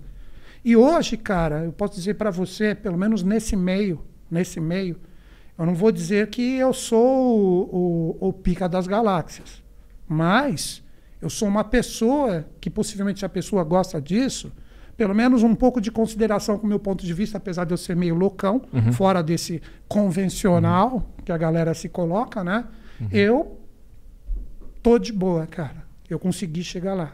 Essa, essa lei do universo que quando tu mostra pro universo que tu tá afim daquela coisa, que tu tá de coração aberto e tal, ele, ele te retorna. Essa lei do universo, da onde vem isso? É aí que surgem as religiões com Deus, com anjo, com isso e com aquilo. Na verdade, é só uma proposta vibracional desse todo que a gente está inserido. É aí que a gente entra de novo no início da nossa conversa, que é o sistema solar. Tem uma linguagem, cara.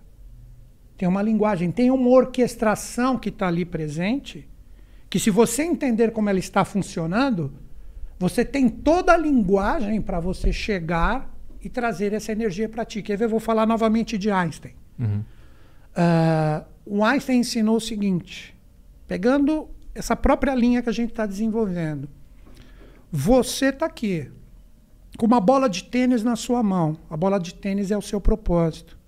A parede que está na tua frente é o universo. Você pode chamar do que quiser, Deus, anjo, etc., que vai te dar de acordo com o que você está vibrando uhum. que a gente já brincou com a lei de Newton, causa, lei e efeito.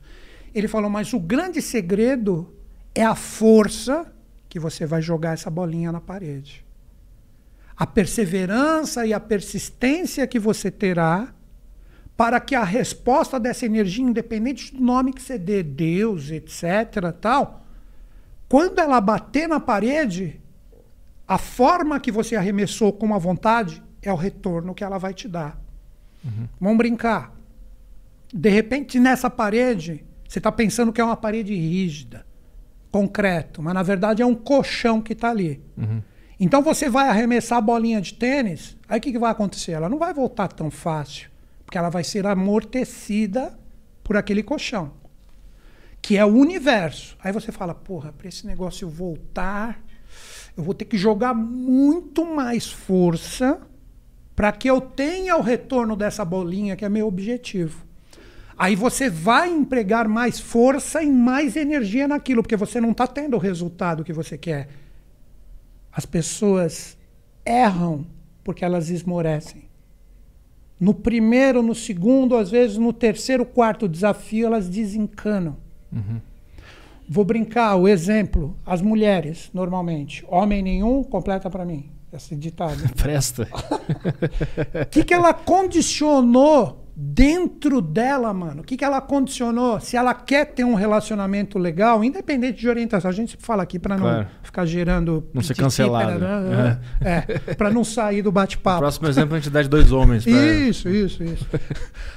Mano, toda vez que ela jogar a bolinha ali, o que, que vai voltar ao universo? Fala assim: tá aqui, ó. Um não homem presta. que não presta para ti. Uhum entendeu? Porque ela se condicionou em relação a isso, porque ela não entendeu o dínamo vibracional que ela tem que transmutar. Isso vale para tudo, cara, para carreira, para saúde, para tudo, para todo e qualquer objetivo e meta que você tem.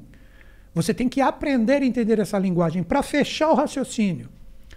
Eu não falei que tinha um colchão ali que amorteceu a bolinha, hum. mas era um momento.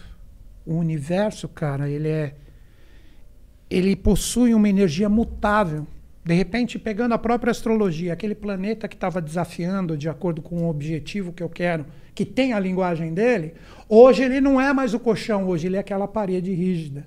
Uhum. E a pessoa que tem um conhecimento sabe disso. Então ela fala: Porra, agora é o momento de eu jogar a bolinha, porque eu não vou ter que despender tanta força e eu vou ter o retorno rápido. Conseguiu pegar Sim, a aham. ideia que eu falei? Então é plasmático, cara. E eu provo isso para ti. Ah, vou pegar as religiões agora, vamos mexer um pouco em religião. Ah, o cara que é budista, quem é o top para ele? Para o budismo? O Buda. Então, se o, o dia que ele morreu, que representa o céu cristão, na verdade, que é o céu budista dele, ele vai querer ver quem? Buda. Buda e etc. E os monges ali e tal. O cristão, o que, que ele vai querer? Ele vai querer ver o Cristo e os apóstolos, etc. Agora imagina o cara que é cristão e é um cara bom.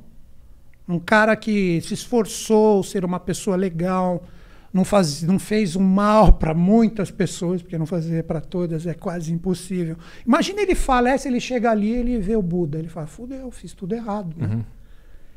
Esta lei, esse universo, essa energia, ela se plasma de acordo, cara, com a sua força pessoal. Então ela não tem uma forma específica. Por isso que as religiões que dividem e criam um separatismo desconectam o ser humano do verdadeiro Deus que não possui uma forma, cara. Ele não possui uma forma. E é esse universo que ele adquire a forma de acordo com uma linguagem que você pode obter como exemplo com essas linhas de conhecimento que eu te falei. Isso que forma o que hoje a gente brinca, chama de mago, maga, bruxo, bruxa, é a pessoa que tem o conhecimento. Mas não é esse conhecimento, essa pastelaria que a galera vende por aí, não. A forma de se conectar ou de, de dizer pro universo o que, que tu quer é pura e exclusivamente energia mental? Pensar. se É o primeiro passo. Ah, É o primeiro passo.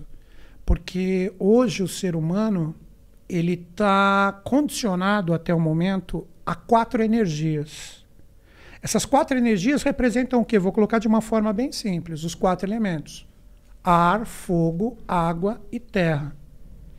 Essas quatro energias, elas representam, tanto nos reinos como a força dos elementos, elas representam estados de consciência. Então, tudo que a gente faz, primeiro parte de um pensamento, de uma ideia, que é o seu poder mental. Depois que você desenvolveu essa energia mental, um pensamento, uma ideia, automaticamente ela se transmuta num sentimento. Não tem como. Você não vai pensar uma coisa boa e vai vir um sentimento ruim. Ou você vai pensar uma coisa ruim e vai vir um sentimento bom. Um está entrelaçado com o outro. Depois isso se torna uma energia e essa energia provoca diretamente a manifestação. Isso está em nós como alento de vida. como assim? Quando você pega, de repente, vamos lá, vamos para o Oriente. Não sei se você já viu esses caras quando estão meditando, fazendo exercício de respiração. E respira, tal, que você vê até os caras aqui, tal, pá, e estão ali fazendo. Porra, você fala, por que esse maluco está fazendo esses exercícios de respiração? Porque ele sabe que no próprio ar, que representa o primeiro princípio, a energia mental, existe, para uma fácil compreensão, uma energia espiritual em cada partezinha do oxigênio aí, que você pode potencializar de acordo com a sua vontade. Que é muito famoso por aí. O pessoal de Feng Shui chama de Qi, Ti, Prana. Vamos decorar sua casa aqui, porque senão o Ti que está circulando aqui, da abundância material, vai estar prejudicado. Na verdade, não sei se a pessoa tem o conhecimento, isso é captado pela nossa própria respiração. Você respira, elemento ar. Isso vai para onde? Para os seus pulmões. Ali você tem a captação da energia, que a função do oxigênio qual é? Oxigenar o sangue. Que o sangue é o quê? O sangue é o fogo. Que vai circular como? Através do líquido. E qual a função? Bater em cada parte celular, que é a Terra, representa a própria captação da sua energia da respiração que fez isso. Por isso que uma pessoa morre, qual é a primeira coisa que você vai ver nela? Ela morreu porque ela não está respirando, não está batendo mais o coração. Ela cortou o fluxo de vida que está simplesmente nessa energia. E se você pegar, eu citei os quatro elementos: a respiração inicial, o ar. Vai para o sangue, que é a função dos alvéolos, pum, vai ali, faz a distribuição, é o fogo. O sangue é quente. A pessoa morreu, o sangue dela não tem mais sangue, não está mais circulando e está frio. E vai ser conduzido como esse fogo? Através da água, que representa o próprio sangue no seu sentido líquido. E qual a função dele? Bater em cada uma, vou utilizar uma palavra que a gente até brincava quando era criança, mitocôndria, que é a parte da célula que vai gerar a energia. A energia que você condiciona em cada parte da sua célula que vai ter aquela memória que a gente conversou no início do programa. Por isso que quando uma pessoa ela medita de uma forma realmente consciente, ela sabe que na própria captação do ar, ela está trazendo uma força correspondente a essa energia universal que vai se espalhar por todo o corpo dela. Por isso que esse pessoal mais antigo do Oriente tem esse conhecimento. Isso está onde? Nos quatro elementos. Nos quatro reinos, você pode colocar. Né? Quer ver como é fácil? O mineral, cara, ele é o elemento terra. Uma pedra. É, você já viu esse pessoal que tem cristal, essas coisas, gosta dessa bagulhada uhum. em casa? Não precisa regar o cristal, né? Não precisa regar o cristal. Ele está ali por si. Quando você pega o elemento água, que reino que você tem? O vegetal. Que é o que? Esse mesmo cristal em movimento. Os átomos se recombinando de uma forma diferente. Então aquilo que representa algo que está estático ele começa a ter um movimento, que o vegetal tem um movimento, uma pedra não anda. Você não vai deixar um cristal aqui e fala, pô, ele andou meio metro hoje, anda... pô, esse cristal está meio rebelde, deixa eu voltar ele para cá. Ele fica estático, que representa exatamente o sistema ósseo do ser humano. Aí essa energia, quando ela começa a se recombinar, ela vira o vegetal, que é o mesmo mineral, elemento terra, mas ele precisa do quê? Da água você precisa regar. Então, além dele ter a terra, porque você ganhou uma planta, que você vai fazer? Você vai colocar a terra nela, senão ela morre. Uhum.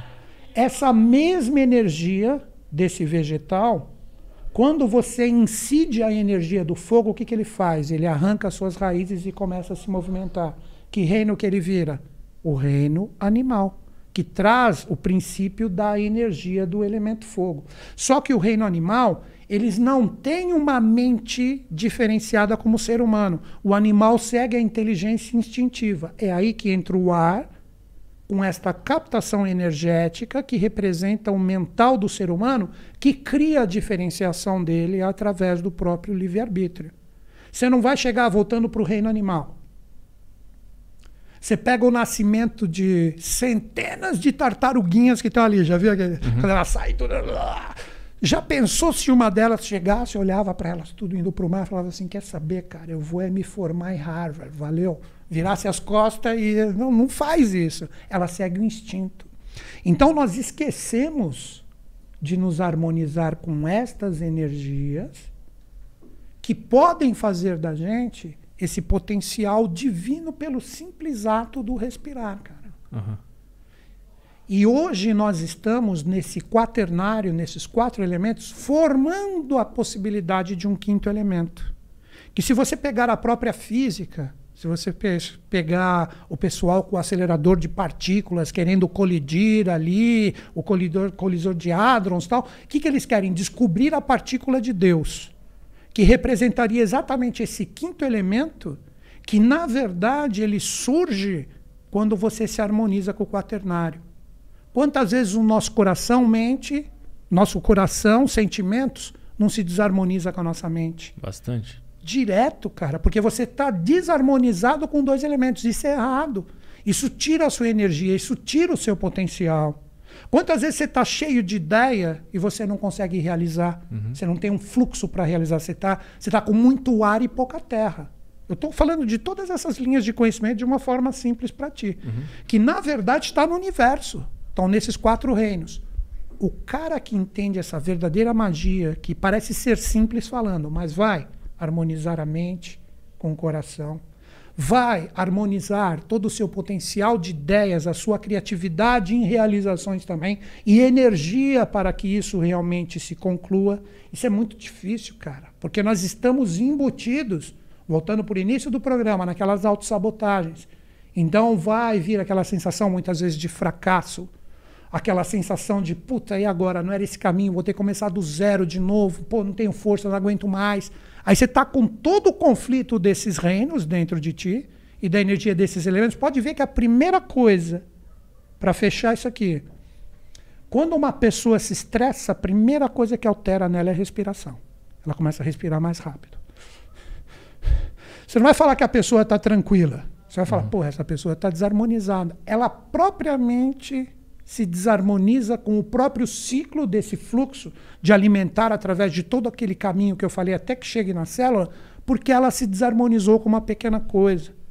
Uhum. Lembra que eu brinquei novamente contigo no, no, início do programa? Eu tô bem até quando a galera falar que eu tô mal. Não, Sim. não entro nessa não, cara. Não entro não. Não entro.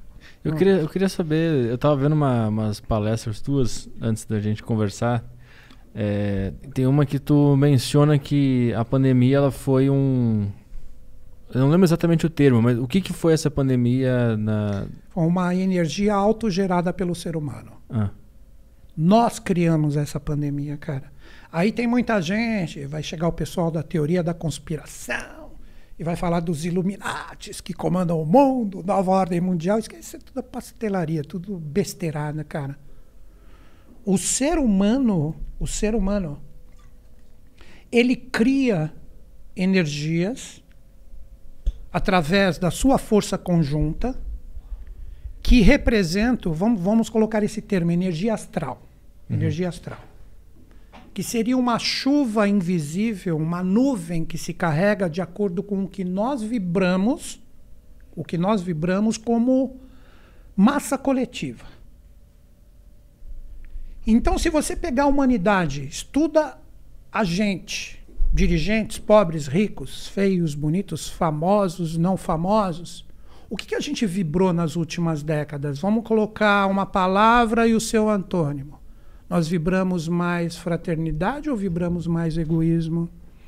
Nós vibramos mais a liberdade do ser ou o condicionamento do ser? Nós criamos essa energia astromental que foi se carregando, foi se carregando, foi se carregando. Então, inevitavelmente, essa energia tinha que chover em nós. Então, nós criamos esta energia como humanidade que, independente do nome que você coloca, divindade, anjo, eles olharam e falaram assim: porra, meu, chega, essa galera tem que dar um tempo. Porque do jeito que tá, não tem mais nuvem aqui para a gente carregar. Uhum. Então vamos descarregar isso e vamos colocar cada um na sua casa para que cada um repense, para que cada um reflita, para que cada um comece a ver, porra, será que é esse mundo que eu quero, cara? Será que é isso que eu quero? Então, se você pegar o lado bom do vírus foi exatamente esse recolhimento para que a gente comece, de repente, a se entender como humanidade. Ver se é esse mundo cheio de vírus que a gente quer. Vou dar até o efeito contrário. Vamos supor que a gente compreenda esse processo. Em vez de egoísmo, a gente trabalha mais altruísmo e fraternidade real. Em vez de, de um mundo onde a riqueza representa, vou parafrasear Cristo agora, o ouro de César do que as coisas de Deus. Se a gente começar a mudar isso, que tipo de nuvem a gente vai carregar? De amor, de alegria, de fraternidade, de fluência. E o que vai chover, vamos colocar o mesmo nome, vamos, vai chover um vírus correspondente a essa energia. Entendi. A uhum. causa, a lei e o efeito. Uhum. Volto, você percebe que tudo que a gente está conversando, estou procurando encadear. Uhum. Já foi até Isaac Newton, planeta, Kabbalah e tal. E estamos voltando para o mesmo ponto. Então, quando a gente começa a entender todo esse processo, tudo tem sempre um porquê, cara. Tudo tem sempre um porquê. Tu tem esperança de que as pessoas vão mudar e. Tenho, tenho. Tem? Eu tenho, cara. Eu tenho. Uh, por mais que a gente, como filhos levados, vamos levar muita porrada aí do que nós chamamos de divindade. Porque aqui eu estou colocando Deus é como uma energia, como uma força universal. Uhum. Eu não estou colocando com dogmas, com isso e com aquilo. Nada contra também. Uhum. As religiões têm um lado maravilhoso, que se a pessoa precisa dela para ser uma pessoa boa, que, que fique na religião. Uhum. Mas eu acredito que no futuro, pode ver, cara, eu não sei se você tem criança ou moleque na família tal, pá. Uhum. Pode ver que eles não são muito chegados nesse papo, não, de entra nessa religião, faz assim, faz assado. Eles querem a liberdade do pensar com o celularzinho deles. Uhum. Eles querem uma conexão. Eles tendo essa conexão, eles vão buscar o que interessa para eles, por mais que sejam besteiras inicialmente, de acordo com a idade. Então, para mim, está existindo um treino. Agora, eu te dou a minha visão em relação a toda essa molecada. Que eles estão vendo o poder de compartilhamento, independente de onde estiver o colega ou, ou a pessoa que ele está interagindo, se ele tem consciência e está pegando um caminho construtivo, essa molecada com toda essa interação, que eles já nascem com, com, celular com o celular embargado ali, né? Cara, Se eles utilizarem isso para o bem, que é o que eu aposto e acredito, mas aí precisa ter, obviamente, a educação, o direcionamento dos pais, né? Eles vão gerar um poder vibracional com todo esse compartilhamento que o mundo não tem limites, não tem fronteiras. Uhum. Então, eu acredito, eu acredito, vamos lá, que em três décadas, no máximo, a gente vai ter essas grandes transformações. Acredito que mais ou menos lá para 2050 a gente vai aprender realmente a ser mais fraterno, cara. A gente vai ver, porra, quer ver? Vou, vou, vou falar a molecada daqui 30 anos. Puta merda. Oh, Pode falar. Puta, puta merda de novo, então, né? pariu, né? Puta caralho. que pariu. Olha os caras há 30 anos atrás, mano, eles ficavam engarrafados num lugar com a porra de um rio fedendo do lado deles ali. Isso não vai mudar em São não. Paulo. São Paulo vai ser o último reduto da loucura. Aí é fudeu demais, né? Cara, agora imagina, quer ver outra coisa? Eles ficavam engarrafados ali dentro de um bagulho uhum. que cabia cinco e só tinha um em cada. Que, que sentido tem isso? Então, vai, eles vão começar a despertar para esse conhecimento coletivo que a gente hoje está meio bloqueado, cara. A gente está fechado. Então, eles vão rir dessas idiotices que a gente faz hoje. Eu tenho praticamente certeza disso, cara. Eu aposto nesse lado bom. Eu aposto. Eu, eu, aposto no outro. Eu aposto que não. Você acha que vai ser o contrário? É, vai ser o contrário. Porque sempre que tu vê um comentário no, no, em algum vídeo no YouTube, que é um comentário agressivo, ruim, de merda, é sempre uma criança ou um adolescente. É impressionante. Mas o que, que ele tá criticando, mano? Não, mas é tipo, é umas coisas. É uma baixaria. Banal, é, banal. é umas coisas agressivas, pessoal. E é, é, sempre é um cara mais jovem, assim. Pelo, tu vê pelo nome, pela fotinho que ele bota. Ah, você já saca que é, é jovem. É cri... não, eu mas... não confio em criança, não gosto de criança. Mas, criança sabe... é, má, é má. Não, brincadeira. Cara, não, você entendi a sua brincadeira. Mas sabe o que, que eu vejo, cara? Normalmente, é aquele efeito manada. O, normalmente os que se, esses trolls que tem por aí, uhum. nesse, nesse meio da internet, os bons, cara, muitas vezes eles ficam na deles. Eles é, não, claro. é, eles estão na deles tal. Uhum. Um exemplo que eu vi até, até conheço ela, que é da rádio ali também, a Monja Cohen, que todo mundo conhece, né? Uhum. Ela falou o seguinte, porra, todo mundo fala desse lado ruim, pá, não acredito, tal, etc. Percebe quando você está interagindo socialmente com as pessoas. Você se defronta toda hora com gente do mal, com bandido, é. que quer matar com gente normal que está de boa, pode estar tá com seus problemas por Internos, aí, é. uhum. mas está de boa. Então Sim. tem muito mais gente do bem do que a gente, que, essa, que esse pessoal, cara, que, que de repente está desconectado, vamos dizer assim, é, é uma galera pequena, mas eles fazem muito barulho, cara. Acho eles que muito barulho. agora dá pra entrar num, num papo que eu tava vendo também um vídeo teu, onde tu fala sobre responder o mal com positividade, com Exatamente. amor. Exatamente. Pra não. Explica essa, essa, essa tese. Vou usar o Gandhi agora. Olho por olho e todo mundo vai ficar cego. Nessa frase do Gandhi, cara, tem tudo.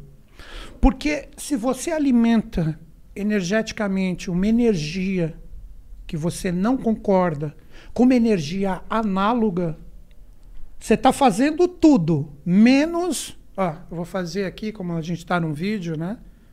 Esse mudrar que todas as você pode ver, budista faz isso, às vezes até cristão mesmo faz isso, tal, uhum. etc. Por quê?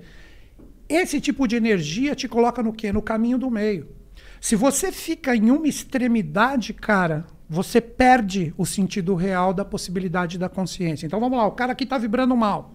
Você está aqui, você está recebendo a energia contrária dele do outro lado. Uhum. Aí você fala, quer saber? Foda-se. Você vai ali. Xinga de volta. Você ficou aonde? No mesmo polo.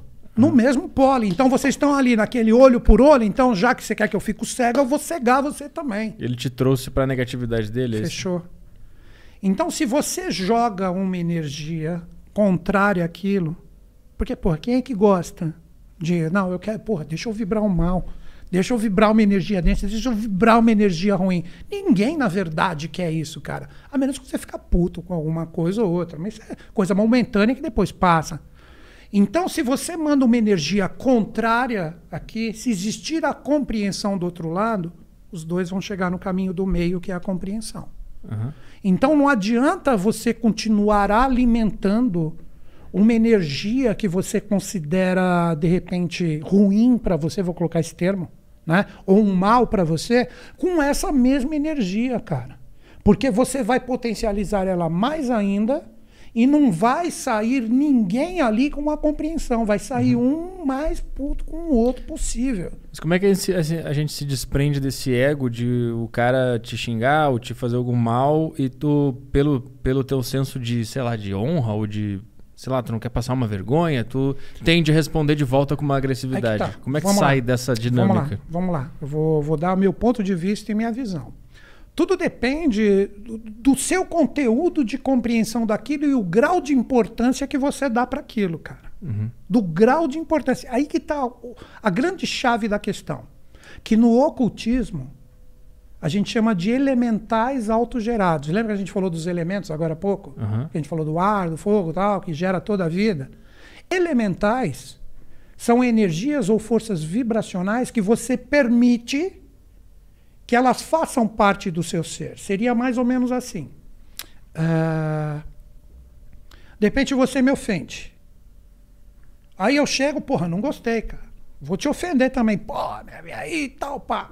Aí, de repente, eu tenho consciência que se eu continuar nessa vibe contigo, a gente vai criar uma energia que vai permear nós dois, que sempre que tiver alguma ligação nossa, que você vê alguma coisa minha ou etc., pô, você vai xingar, pô, esse filho da Ou vai sentir esse aquela... cara tal.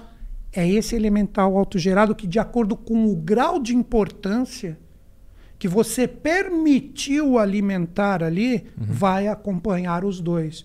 Então, na minha visão, você ficar puto momentaneamente, isso é absolutamente normal. Se assim, o cara te deu uma porrada na cara, meu, dá mais que eu gostei. Não é isso. Porra, não, deixa eu me pai, caramba, mas eu não vou ficar alimentando aquela energia constantemente. Uhum. Porque eu estou autogerando em mim uma energia que vai fazer parte do meu ser. É que nem o vício, cara. Vamos lá. Um cara que usa, de repente, uma droga. Vamos chamar de droga. Melhor entorpecente, sei uhum. lá o nome que a gente o usa pó. aqui. Um pó, sei lá o que, injetar alguma coisa no um braço, raio. sei lá, que seja. Aí o que que rola? Porra, o cara vai experimentar aquilo, uau, que demais, cara. O que, que ele vai querer? Ele vai querer mais. Ele vai querer sempre mais, mas ele está autogerando aquela dependência daquele lance que ele, de repente, se autocondicionou. Então, ele gerou uma energia uhum. que toda hora vai falar assim para ele: Porra, e aí? Você não usou ainda hoje? Uhum. Isso você pode colocar no ódio, na vingança, na, na tristeza, no baixo astral que alguma experiência te gerou. Uhum. Então, a grande dica é o seguinte: você ter, pelo menos é o que eu procuro fazer e me oferece resultado. Você descarregar num primeiro momento, somos humanos, estamos aprendendo, é absolutamente normal. Que é o que você citou, a minha honra, a, a minha. Pô, eu não, não suporto isso, eu vou ter que dar a retórica dessa energia que eu não concordo. Exato. Mas por causa disso, essa pessoa sempre tem que ser uma pessoa que tem que ter essa sua energia projetada? Não. Se ela continuar, você fala: bom, eu já coloquei meu ponto de vista. Uhum. Se você aceitou ou não, é problema seu. Você não precisa alimentar isso, cara. Quantas vezes Uh, eu já tive treta com, com, pessoas, obviamente, inclusive nessas sociedades iniciáticas que eu te falei, uhum. nessa que eu pertenço. Aí eu deixei de ver a pessoa depois de uma treta brava que eu tive ela ali uns meses. Quando eu vi ela depois de um bom tempo, adivinha o que eu fiz, cara? Eu fui lá e dei um abraço nela, mano. Porque aquela energia tinha Mano, ela, ela. Não, eu. É nele não. Ah, tá. Porque era um, um cara. Uhum. Ele, quando viu que era eu, porque normalmente ali as pessoas, né, nas sociedades ou na conferência, ah, pô, e aí, mano, te abraçar tal. Aí eu vi ele, eu fui lá abracei. Quando ele viu que era eu, cara, ele até tentou, uhum. deixa eu sair dessa porra desse abraço, né? Assim, tipo, mas aí eu, meu, eu desconcertei ele, cara. Eu falei, porra, aquilo que aconteceu é passado. Uhum. A gente não precisa ficar nessa vibração o tempo inteiro. Mesmo que a gente pense de forma divergente, desmancha isso. Da minha parte, não tem mais isso, não. Só, só para entender a tua analogia com o vício, um, um, cara, por exemplo, ele tá chegou num ponto que ele tá tão viciado em negatividade que ele tá não sabe nem falar bom dia, né? É mau dia. Ele tá programado para querer sentir mais aquilo. Sim. E tudo que ele consome, tudo que ele vê, ele interage sempre de forma negativa porque ele está viciado naquele Exatamente. sentimento. É isso? Tá, é a mesma coisa. Uhum. Ele está viciado naquele ódio. Ele, ele hoje se tornou dependente daquela energia que ele criou. Uhum. Pegando outra parte da física, né? que eu acredito, eu não lembro quem falou, não sei se foi o DK, eu não lembro quem falou, que tudo no universo se transforma, nada se perde. Uhum. Se você pegar essa lei universal, cara, que é comprovado pela física, se você tá com uma energia ruim, você tem a possibilidade de transmutá-la, mas aí tem que ter a sua boa vontade para isso. Que é a mesma coisa, se você pegar uma pessoa que fuma, cara, um cigarro normal. Uhum. Pô, cara, parar, parar de fumar é foda, mano. A pessoa, uau, nossa, ela, ela sonha com cigarro. Já ouviu esse papo? Que o cara, porra, eu sonhei que eu tava. Por quê? Porque ela tá com aquela energia do cigarro vibrando dentro do sangue dele. Lembra aquele papo que eu falei? A respiração tal. O cigarro tem tudo a ver com esse papo. Que é a nicotina ali que tá no sangue. Até ele se livrar de toda essa energia, que ele se autocondicionou aquilo, vai ter um sofrimentinho. Mas nesse sofrimento, nesse sofrimento, representa o poder da transformação. Por isso que muitas vezes a dor, a própria compreensão, pode te, pode te trazer uma possibilidade real de você conseguir transmutar as coisas. Teve até um desenho que passou no cinema, não sei se assistiu, é, divertidamente, que eram uns bonequinhos que ficavam na cabeça da menina. A minha namorada sempre fala desse desenho pra mim, eu nunca vi, eu tenho que ver. Cara, aí, ó, tá vendo? Eu não sou sua namorada, mas você tem que ver isso aí, cara. Ali seriam exatamente esses elementaizinhos, ou essas forças que ficam na cabeça dela. E o que é legal, por isso que eu citei ele. O que deu o start de consciência, ó, spoiler pra te fuder. ó, Não, pode mandar. Dá mais vontade de ver. Spoiler pra mim é bom. Eu não entendo a cultura anti-spoiler. Então vamos lá, vamos Vai. lá. Então bora. Ah, o que resolve todos os problemas e as autossabotagens da menininha, que é a protagonista do desenho, que tem todos esses bonequinhos, tem alegria, tem... tarará, é a tristeza, cara. Só na hora que ela entra na profundidade da tristeza dela, que ela compreende a chave para ela poder entender tudo que ela está passando. Por isso que toda transmutação dói, cara. Não é uma coisa assim, tipo, ah, pô, quer dizer que ser feliz vai dar certo. Isso é idiotice. Não é assim que as coisas funcionam. É falso, é superficial e daqui a pouco, pum, tá descarregado em cima de você de novo porque você não transmutou. Então você tem que entrar no âmago da experiência, aí você pode ver psicólogos fazem isso, terapeutas, né? Para você entrar no cerne da questão ali, por mais que doa, você conseguir transmutar isso com a compreensão. E normalmente dói. Vou pegar um grande mestre da humanidade que a gente até falou dele hoje, Jesus. O Jesus, para ele se tornar o Cristo, ele ficou 40 dias, isso são os continhos bíblicos que passam, as historinhas de Natal mostram. Ele ficou 40 dias ali no deserto, matando todos os seus demônios, todas as suas energias, para ele voltar como aquele que estava iluminado. E como que ele fez isso? Na dor. Na dor, cara. É, depois da dor sempre tem uma grande Aí honra, tá. alguma grande lição, alguma coisa assim. Exatamente. Então o processo em tudo que a gente experiencia na nossa vida, cara, vai por essa linha. Só que você acha que o pessoal gosta, ó, você vai sentir dor. Sim, pra- Ninguém aham. quer. Eu, pá, tô fora, não quero. Não quero. O pessoal então, evitador que é o prazer imediato. Exatamente. E essa pseudo-anestesia de consciência que a gente se auto-impõe, muitas vezes evita, através da dor, de você seguir a sua verdadeira senda e o seu verdadeiro caminho. Isso você pode colocar em tudo, cara. Que a gente já até brincou hoje também. De repente, a, a- a- vou mudar agora. Nós homens falamos, mulher nenhuma presta. Uhum. Mas eu estou só mudando, Sim. porque a gente falou homem inicialmente. Então a gente, cara, a gente não está se permitindo a compreensão da dor, da frustração em alguns relacionamentos para realmente estar pronto para um novo verdadeiro. A gente vai continuar autossabotado e vai iniciar um novo relacionamento com todas essas autossabotagens e quem a gente está, por mais que seja uma pessoa legal, para mim não presta. Porque você não permitiu essa possibilidade da transmutação real que você pode conseguir. Que aí, se você pegar essas linhas que. Se pegar para um astrólogo, o astrólogo fala assim: você não entendeu o seu Vênus no mapa astral. Aham. Se pegar um numerólogo, ah, porque seu número, se você não tivesse isso, ah, você não teria compreendido, porque a energia desse número. Né? E aí vai, são só formas e instrumentos para você chegar num mesmo lugar. Numerologia tu também, também gosto, também. gosto bastante, cara, muito. Eu Opa. fui num, uma vez o cara disse pra eu mudar o meu nome de Arthur Petri pra Arthur De Petri, que esse é o, Uhum. eu- os cálculos, esse ia dar certo. Eu não mudei. Ele tá dando certo. Cara, que bom, que bom. Tá... Cara, quer ver? É aquilo também. É. Se você acredita, funciona. Se você não acredita, não funciona. A humanidade chama isso de fé. Então, se independente do que você escolheu, etc., para você de repente trabalhar esse tipo de, de, de superação que você necessita. Se você de repente confiou no cara, mudou e porra, começou a dar resultado, mano, continua. Porque isso funciona para ti. Funciona. Enquanto estiver funcionando, você deve acreditar. Jung, que a gente já citou hoje também, que era astrólogo, o Jung, que, que ele falou quando falou, mas como assim esse negócio de, de signo, esses- essa papaiada toda aí? Que, que papo é esse? Aí ele falou assim: isso são arquétipos, isso são os arquétipos jungianos. Se as pessoas acreditam, isso existe como massa e energia vibracional e funciona. Que as Ah. pessoas alimentam. As pessoas alimentam. Quer ver um exemplo disso, do acreditar? Vamos lá. Independente de religião, você pega aqui uma estatueta de Jesus ou de Maria. Bicho, independente da gente ter uma religião X ou Y, eu vou respeitar. É um símbolo que é sagrado para um monte de gente. Por que, que eu vou desrespeitar? A gente não vai pegar aqui, né, né, nesse bate-papo aqui, pegar uma imagem de Jesus, tacar fogo e eles vão falar que a gente é anticristo e etc. Tal.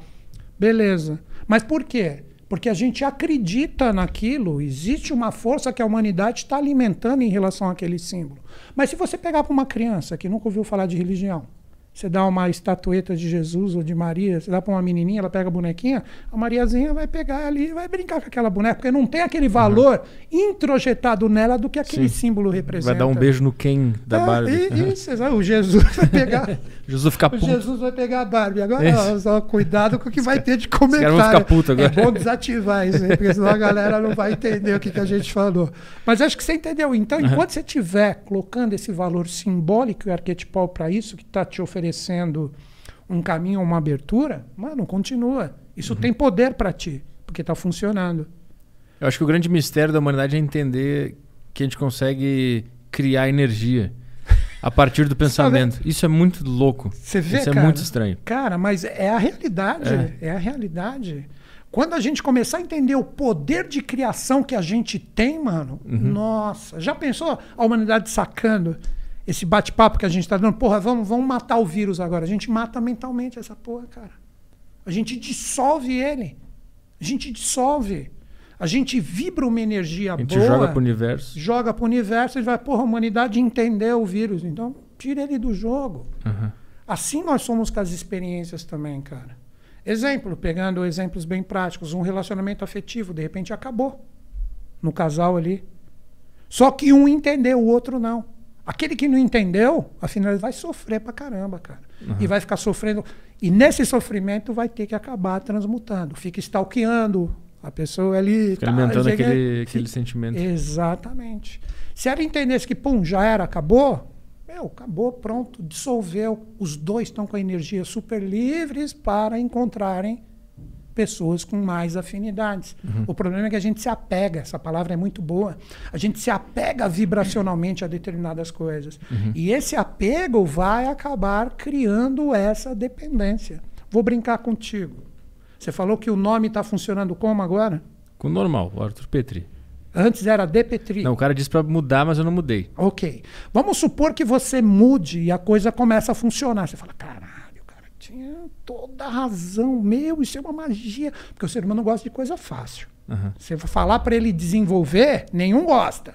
Mas você falar, não, pega essa tampinha aqui, ó, que essa tampinha aqui é mágica e vai te dar sucesso. Todo mundo vai querer pegar essa porra dessa água benta, dessa. Cala a boca. Essa. vai querer pegar essa. Vai querer pegar essa tampinha. É, entendeu? Vai querer pegar. Vai querer pegar a tampinha que vai se salvar. Aham. Mano, pegou a tampinha e essa fé que ele colocou dentro dele, que essa tampinha tá resolvendo, que não é a porra da tampinha. É a energia que ele É conseguiu a criar. energia que tá jogando a fé. Não, agora eu vou com tudo porque eu tô com a tampinha no bolso. Aham. Eu faço o que eu quiser. Meu, dia que ele pegar uma calça, ou sei lá o que, que não tá a tampinha, Acabou. ele se autoderrota automaticamente, cara. Por isso que precisa quebrar. precisa quebrar esse simbolismo, Uhum. essa coisa de, de, de adoração, de coisas disso e daquilo. Você não precisa nascer num signo específico para ser feliz, porque falaram que um signo é ruim. Você uhum. não precisa ter um número como somatória do seu nome, que esse número vai te dar o que você busca. Não é assim que as coisas funcionam, cara. Tudo tem o lado bom e o lado desafiador. Tudo depende no que você vai se conectar. Uhum. Se você vai se conectar no lado de luz ou no lado de sombra. Não existe bondade e maldade absoluta, cara. Tudo é relativo. Tudo é relativo. Você mora em apartamento ou casa? Estou me mudando para uma casa. Para uma casa, é. beleza. Aí você, pô, você pintou sua fachada ali, da hora, colocou, de repente, a decoração que você queria, você, pô, agora, agora tá da hora. No dia seguinte, você acorda, um pichador zoou tudo da frente da sua casa. Isso é bem ou mal para ti? É ruim. É, é ruim, é, ruim. é mal. E para o cara que ganha a vida limpando pichação, é bom ou é mal? De repente foi ele que pichou, né? É, o primo dele picha, ele limpa e eles ganham. Né? É. Mas, cara, tudo é relativo. Tudo tem sempre dois lados. O problema é qual deles que a gente alimenta. Uhum. Entendeu? E qual eu... deles que a gente alimenta. E os signos, o é, que, que, que, que, eles representam? Por que, que é importante saber o signo e saber onde que Marte estava na hora que tu nasceu? Qual é o... Porque uh, esses posicionamentos, quando você nasce, vou te falar o que, que é um mapa astrológico, que os caras fazem a leitura. Quando você nasce, naquele determinado momento você tem uma foto do céu. Uhum. Você tem uma foto. E esse mapa astrológico representa exatamente o desenho, não vai mudar. Ele sempre vai ser aquilo. Você nasceu com aqueles signos. Que signos? Sabe que sinal? Você nasceu com aquela força que você tem que aprender a trabalhar. Então existe um momento exato, o um momento exato. Quer ver? De novo, eu sempre gosto de me apoiar nos mestres. Jesus falou: até os seus fios de cabelo, até para quem não tem, estão contados que o um mapa astrológico é o seguinte: quando você nasceu, Vênus estava nesse determinado signo, trocando determinada energia com tal planeta, o Sol estava ali, Mercúrio está ali, aí que entra em toda a linguagem. E essa força te traz através da linguagem dos elementos. Lembra a gente conversando com o elemento? Que o uhum. ar é a mente, o outro é a emoção, o outro é a realização. Os signos, eles são divididos em elementos. Então, um exemplo, vamos lá, vou te dar um exemplo bem prático. Uma pessoa que tenha o Vênus, que é o planeta do amor, como você escolhe, como você se relaciona, o que você valoriza. Se você tem ele num signo de ar, ar é a mente. Então, dificilmente você vai conseguir se firmar num relacionamento, sendo que Vênus representa isso, se você não encontrar uma pessoa que alimente o seu mental com ideias, que tenha conteúdo para você trocar ideia. Uhum. Então, esses determinados posicionamentos, eles podem dar caminhos. Lembra que eu falei que eles te dão caminho, mas eles nunca vão caminhar por ti. Eles te demonstram qual a forma de você perceber como que você pode desenvolver determinadas afinidades com esses, com esses posicionamentos. Quer ver como é simples isso? Três planetas que na astrologia uh, as pessoas usam muito na análise, fora aquele signo pessoal que a gente fala: Mercúrio, Vênus e Marte. Mercúrio, ele representa todo tipo de interação que você tem. Seria como se fosse um planeta curioso. Depois que o Mercúrio age, que ele te abre todas as possibilidades, Vênus vem posteriormente representando a escolha. Então seria mais ou menos assim: você quer viajar? Pô, vou viajar. Tô afim de ficar aí um, uns 15 dias num lugar legal você vai ter um monte de possibilidade. Porra, posso ir para praia, posso ir para montanha, posso ir para fora do país, tal. Isso é Mercúrio. Você está obtendo dados de acordo com aquilo que você quer buscar no próprio programa aqui. Vamos brincar no programa. Hum. Porra, você tem esse convidado, esse, aquele, você pode fazer dessa forma. Você sempre tem a possibilidade de escolhas. Então você tem dados não somente ao seu Mercúrio funcionando. Então, o astrólogo vendo onde está posicionado Mercúrio no momento que você nasceu, que é a sua energia, a sua cristalização física dessa foto astral naquele momento, ele pode falar: olha, para você aprender a ver todas as possibilidades, de repente você tem no Mercúrio num signo de água. As suas emoções e seus sentimentos sempre serão seu guia. Uhum. Então, na hora que você tem todos os dados, vê a, o que a sua emoção fala: pô, é aqui Meus sentimentos estão falando que é aqui o caminho. Deu para entender como a astrologia é legal? Mas ela não está falando, oh, não, escolhe esse ou escolhe aquele. Ela está demonstrando, através da sua vibração pessoal, qual é a possibilidade de você ter uma assertividade. Depois que se abre o leque de possibilidades com Mercúrio, Vênus representa a escolha, que também entra na linguagem dos elementos. Aí Vênus fala: Porra, Mercúrio, você mostrou tudo isso, mas eu quero aquele. É Afrodite dos gregos falando para Hermes. Hermes trouxe todo o conhecimento, mas o que eu quero é aquele ali. Aí que entra Marte. Marte é a ação, a realização. Já que Vênus escolheu, agora eu vou partir para cima para a conquista. Por isso que é o planeta das guerras, uhum. das disputas, das conquistas. Então o jogo desses três no mapa, cara, quando você começa a entender a linguagem deles, você tem uma possibilidade incrível de aprender a se abrir para os dados certos, de compreender qual é a linguagem mais correta e mais assertiva para você escolher nesses dados o que é mais legal para ti e como você agir com o seu Marte para que você não erre na sua conquista. Então é maravilhoso. Uhum. Você começa a entender quem você é, qual é a sua escolha astral. Então, quando você fala de um mapa astrológico, representa esse desenho representa todos esses posicionamentos que, de acordo com o que você está buscando, um astrólogo que faz uma linguagem verdadeira, ele demonstra para você o que aquele posicionamento que você escolheu antes de reencarnar, o que ele representa como um atributo que você deve aprender a desenvolver em ti. E o, esses signos, os mais clássicos, leão, aquário, peixe, uhum. câncer, eles realmente mudam a personalidade, é, é, não mudam, mas é, determinam a personalidade de alguém, como a gente conhece, o nós mapa, leigos? O mapa ele é muito mais do que só esse signo. Por isso ah, que sim. tem todos esses planetas. Um exemplo, quer ver? Você como leonino. De repente você, você pega um monte de leoninos. Eles não vão ser é. iguais. É. Por que, que eles não vão ser iguais, cara? Porque cada um, um de repente pode ter a lua, o que a gente chama na astrologia de ascendente, em outro signo. Uhum. De repente você pega um exemplo, um, um leonino que tenha bastante a força de Ares, então ele vai ser um criativo, mas um criativo proativo, porque ele tem muita energia de Ares. Então ele vai atrás, ele até briga se for necessário para conseguir o que ele quer. De repente você já pega um leonino que tem outros planetas, outras forças em Libra, ele é mais harmônico, ele troca a ideia antes, ele escuta o que o outro fala. Então isso oferece uma gama muito grande.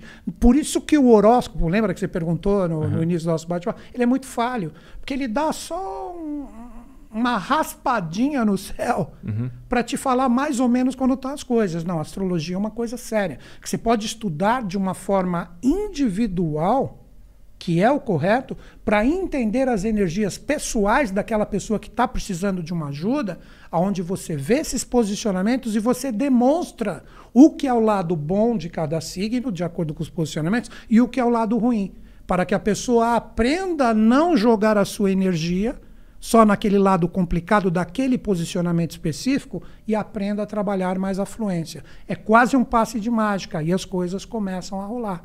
Saquei. Bacana isso, né, cara? Temos perguntas aí? Uh. Temos sim, perguntas em áudio Bora, aqui. vamos lá. O grupo do Telegram, né? Do Aderiva. É, o grupo do Aderiva no Telegram. Tá. Hum, tem uma pergunta em áudio aqui do Mendes. Eu vou tocar aqui, só vou colocar o áudio dele. Estamos com volume aqui na TV? Sim, vai ser na TV aí. Mas tá com volume. A TV, não sei qual o volume que tá aqui. Ah, tá na TV? Vamos é. Ver. Senão ou vai estar tá muito alto ou muito baixo, né? Tá, tá. É. Sempre estão ouvindo música aqui. Vamos ver. Ah, Mendes. Aqui. Fala Newton, fala Petri, beleza? Calma aí, o som dele, o som dele não tá saindo tá aqui baixinho, pro pessoal. Tá é que tá aqui. Tem que tirar o. Não tá saindo pra galera? Não, tá saindo pra galera. Eu vou ah, trocar tá. o áudio aqui. Então vamos esperar aí. Coloquei errado. Esse do... é o karma que você falou. É, tá vendo como é que é? Fala, Newton. Foi? Fala, Foi. Newton. Fala, Petri, beleza? Mendes aqui de São Paulo. Quando eu tinha uns 16 anos, eu tava voltando de ônibus e eu vi na telinha do ônibus lá um horóscopo do dia anterior, escrito Tome cuidado com a sua rotina, perigos por perto para o meu signo. E coincidentemente no dia anterior eu fui assaltado. Foi bem traumático. queria saber como é que faz. Eles essa análise de signo é comportamental ou alguma coisa relacionada às estrelas? Queria saber como eles chutam ou preveem essas coisas. Um abraço. Bom, então, vamos lá. A minha visão em relação à colocação do Mendes, né? Isso. Mendes, o nome dele, né? Mendes é o seguinte: ah, quando uma pessoa se predispõe a, a fazer horóscopo, até brincando com vocês dois, vocês já pegaram o metrô há uns anos atrás e tinha o horóscopo que passava na televisãozinha ali? Vocês, quem lembra Lá, disso lá aí? no ônibus. época. No ônibus não, Porto era no Alegre metrô, tinha. era no metrô. É que no eu, sou, metrô. eu sou de Porto Alegre, tinha no ônibus. Era a minha isso. aluna que escrevia, cara. Ah, minha aqui em São Paulo. aluna que escrevia, aqui em Sampa. Aqui em Sampa. É, eu vi, você é gremista, né, cara? Eu sou e de aí, o que, que vai rolar aí? Quando? Nada. tô brin- contra o O que, que Palmeiras? os astros falou do Grêmio? É Brincadeira, tô zoando, tô zoando. Tô Mas zoando. existe alguma. Como ver esse tipo de coisa? Isso é bobagem, né? Ou tem como? Cara, ver coisa de time. astrologia não é só para ser humano, não. Dá pra um ver coisa. time, um time tem uma fundação, não tem uma fundação? Ah, é? Essa fundação, se souber direitinho, dia, mês, ano, hora e local, representa Caralho. o mapa astrológico do, do, do, do- do- time, cara. Caralho, eu achei que. Isso pode ser utilizado. Eu não vou falar pra você aqui, cara, mas teve um time aí que pediu muito me ajuda. Eu não posso falar qual é. Que é o meu compromisso de honra, né? Aham. Mas, porra, cara. Porque tava na merda o time? Então, merda? Meu, se tivesse na merda, tava bom. É o Botafogo. Isso- não é recente. É o Não Vasco. Não é, Vai recente. chutando não. Curitiba. Não é recente, não é recente, não. Mas pediu me ajuda, que eu conheço um dos, dos- dos- dos influenciadores, dos di- diretores ali. Aham. Aí peguei isso aí, cara, e pô, até que deu pra dar uma ajudazinha, viu, cara? Aí, enfim, deixa... aí ferrou, né? Daqui a pouco eu saio daqui do. Tá do o cara. estúdio. Do Botafogo tá aqui na frente. aqui. O Botafogo e o Vasco, eles É. não sabem qual que é. Deixa pra lá. Mas o áudio do cara que Vamos foi responder, assaltado. vamos responder. Então, ah, como eu falei, até uma aluna minha aqui em São Paulo, ela escrevia para o metrô. Então, o horóscopo, se pelo menos o astrólogo ele tem um bom conhecimento, ele pode colocar algumas possibilidades que podem de repente se desenvolver, por que não? Mas elas nunca deixam de ser superficiais, cara, porque senão sua vida seria fácil, né, Mendes? Deixa eu pegar o busão agora, É. deixa eu ver o que, que tá falando, que tá tudo. Ah, pô, tá tudo errado, então eu não vou sair de casa. Não é assim, mano. Não é. Então, o que pode ter acontecido é a assertividade da visão do astrólogo, quando ele escreveu aquele horóscopo através do movimento que ele viu de acordo com um signo específico. E no caso seu, né, você foi o premiado aí da situação. Mas não que tudo que for escrito ali, sendo que é superficial, será uma coisa assim inevitável de sucesso ou de fracasso. Então existe uma seriedade no horóscopo? Existe, mas não leva, recomendo para ti. Não leva ao pé da letra, porque isso é muito superficial. Se você está escutando o bate-papo que eu estou tendo aqui com o Arthur, a gente deixou bem claro que a astrologia é uma coisa muito séria, que você tem que pegar um mapa de nascimento da pessoa e ver com extremo cuidado para ter mais essa assertividade. Então, tem seriedade? Tem. Mas cuidado para você não ficar dependente disso aí. Eu não sei se eu ajudei ou piorei, mas, mas eu tentei. Teve- Próxima. Teve uma pergunta aqui que entrou bastante nesse, Vamos lá. nesse assunto do time, né? Que ele falou. Agora, Agora vai. agora Pensando em astrologia, a data de criação de um projeto influencia em como ele vai ser? e muito, É, e muito. o cara. nome do projeto também pode influenciar no quão bem sucedido ele vai ser? Também, também. Que aí entra a Essa é a numerologia. pergunta do Gustavo Lima. Só que é o seguinte, quer ver como que eu vou deixar... Eu, eu explico desconstruindo a explicação, mas vamos lá. Vai ser fácil essa. Eu vou pegar o Arthur aqui, vamos lá. Você tem que fazer sociedade com alguém num negócio. Aí você tem dois caras que podem ser os seus possíveis sócios. Você tem um cara que manja tudo do assunto que você precisa para fazer a coisa andar. Só que o cara, mano, o cara é, vai lá, um, um galinha, um zoeira, sai aí pras, pras festas e pode chegar atrasado. E você tem um que é todo certinho, mas que não manja porra nenhuma daquilo. O que você de repente pretende no seu negócio é sucesso, independente do cara ser X ou Y, concorda comigo? Tem gente que vai optar no santinho aqui, mas aí vai se ferrar porque o cara não manja nada, então ele não vai agregar.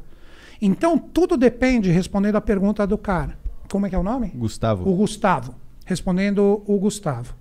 Você tem que ver na astrologia qual é o seu real objetivo em relação ao trabalho como proposta. Exemplo, vamos lá, Vênus é beleza. Se você for de repente trabalhar com beleza, com coisas, vamos supor, coisas de moda, uh, cirurgia plástica, porque eu acho que ninguém faz cirurgia plástica para ficar pior, né? Vai ficar melhor. Então você vai ter que olhar o Vênus no mapa. Se naquele dia que você vai de repente abrir a sua empresa, ele está, como a gente fala na astrologia, bem aspectado, bacana. Uhum. De repente você vai trabalhar com conhecimento, aí é Mercúrio. Então tudo depende do que você realmente busca. Não existe nunca aquele dia ideal e aquele dia que é totalmente ruim. Você tem que primeiro estabelecer o que é prioridade para o seu negócio, e aí o astrólogo que tem conhecimento, ele observa o dia que você escolheu para uh, abrir o seu negócio, aquele dia é o batismo astral que vai acompanhar a sua empresa até o momento que você a feche. A mesma resposta vai para o sentido numerológico do nome que você escolheu. Eu até conversei com o Petri aqui, a mudança do nome, né? Uhum. É, que você falou de D ou manter, né? Então, um, uma pessoa, um numerólogo que tem esse conhecimento, ele pode te dar, com a soma do nome que você escolheu, a energia do número que ele representa como fluência e desafio. Aí se você olhar e falar assim, pô, eu falei assim, mas esse desafio eu não vou aguentar aqui na minha empresa. Então eu recomendo que você mude, porque não tem um número que é ruim e um número que é bom. Todos têm um lado fluente e um lado desafiador. Então a função real do numerólogo é chegar e falar com esse nome, você tem a energia desse número. Ele tem essa possibilidade de fluência e essa possibilidade de desafio. Aí se você falar, não, beleza, esses desafios aqui eu aguento, você está com o número certo. Acho que eu dei um, um uhum. help aí, né? Eu queria abrir um mapa astral genérico de alguém no Google Imagens, só para eu ver que, Beleza, como é que ele... Só colocar mapa astrológico aí. Mapa astrológico. Vai aparecer, com certeza. Só quero ver como é, como é, que ele, é, que que ele é desenhado, Beleza. porque eu tô... A gente está falando, falando, eu estou tentando visualizar isso Vamos aqui. Vamos lá. Astrológico ah, ou astral? Aí, ó. É a mesma coisa? Ó, aqui, ó. Esses aqui. Pega esses aqui como exemplo. Aqui, ó. Se você pegar, quer ver um mapa astrológico, cara, por isso que eu falo que você ficar preso em horóscopo é pobreza. Uhum. Porque o horóscopo vai falar só daquele signo que você tem, esse símbolozinho aqui, ó. Ah. É o Sol. Então, essa pessoa aqui, esse é capricorniano, ela nasceu quando o Sol estava em Capricórnio, possivelmente finalzinho de dezembro e boa parte de janeiro. Mais um mapa, cara, olha o que são planetas que estão divididos aqui. Lembra aquele exemplo que eu falei para você? Um, um, leonino, mas tem mais a força de Ares, então vai ser um leonino guerreiro. Uhum. Ele vai ser sempre um leonino, mas ele vai ser guerreiro. Já um leonino que tem a força mais de Vênus. Então aqui, ó, essa pessoa aqui, um exemplo, ela, ela tem o planeta, ela nasceu no momento exato que o Sol estava alinhado com Plutão. Então vai ter uma, é uma pessoa que possivelmente tem uma energia interior muito grande. Pode ser uma pessoa muito intensa quando ela demonstra verdadeiramente que ela é. Mas não dá para você falar que, vai, que isso vai ser bom ou ruim. Uhum. Depende do que é a intensidade das escolhas do caminho que ela vai seguir. Mas ela tem uma tendência a ser muito forte. Olha o Vênus dela em Aquário. Capricórnio normalmente tem a fama de ser um signo sério. Mas ela tem o Vênus, que é o planeta dos relacionamentos, em Aquário. Então ela vai ser um capricorniano que ela pode até se demonstrar ser séria, mas na hora de um relacionamento ela se solta, ela fica mais aquariana, umas ideias mais loucas. Então, um mapa astrológico representa todo o conjunto de linguagens através de todas essas forças que estão projetadas aqui, ó. Então representa toda a somatória da linguagem. Um exemplo, que foi a pergunta. Acho que foi Borges, né? Não Gustavo, Mendes, o Mendes. o Mendes, né? O Gustavo Mendes. Borges. O, o, o, não, pode ser. não, o Mendes foi o áudio, o Gustavo foi o que tá, mandou agora. Bem.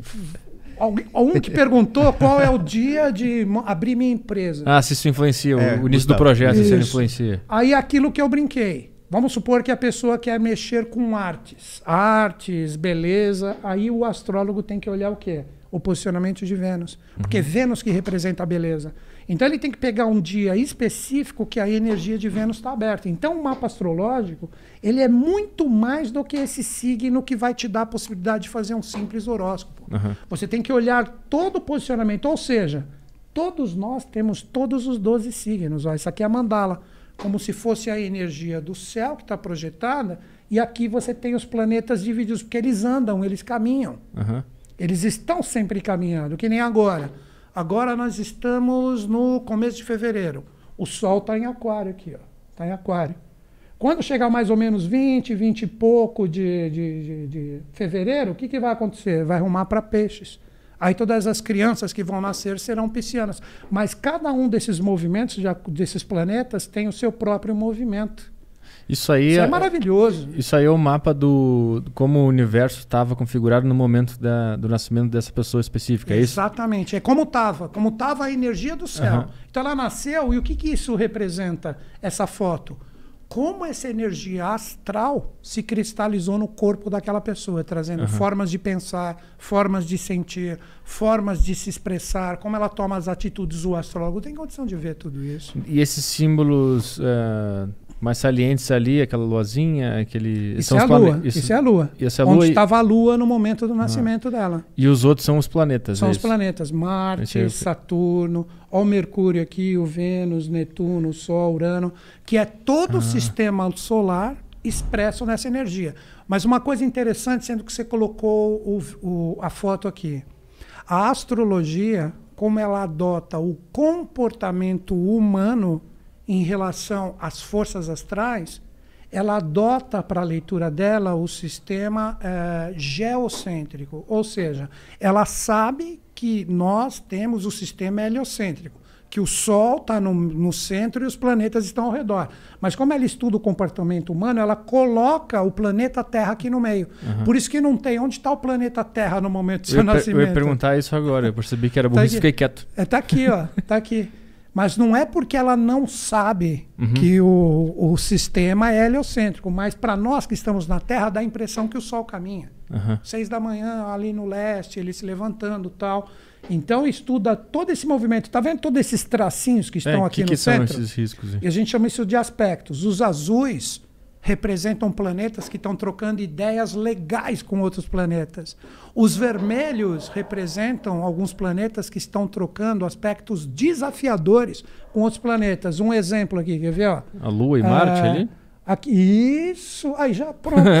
já tem um astrólogo aqui, mano. Você vai fazer palestra comigo aqui agora. Vamos lá. aqui, ó. Tá vendo que tem um traço vermelho aqui, ó?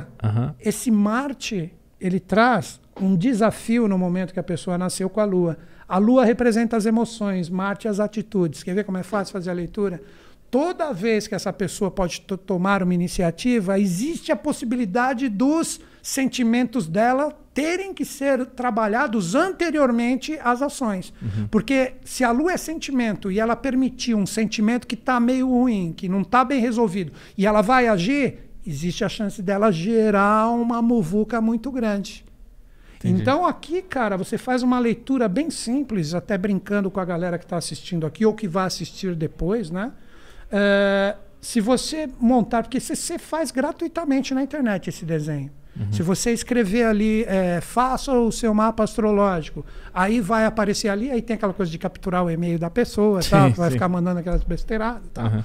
Aí você gera o seu mapa, a quantidade de traços vermelhos aqui no interior representa que você veio para ter bastante desafio. Ah. Lembra o início da conversa que eu falei para ti, o pai falando: olha, aqui, Aham. para vocês chegarem juntos, gêmeos, que a gente brincou, você vai ter muito desafio, vocês vão ter desafios, se preparem, porque de repente ele observou muitos riscos ou traços ou aspectos, que é a palavra certa na astrologia, presentes no mapa daquelas crianças que ele está orientando. Eu Vou fazer o meu hoje. Aí, ó, Vou, pronto. vou ver se tá.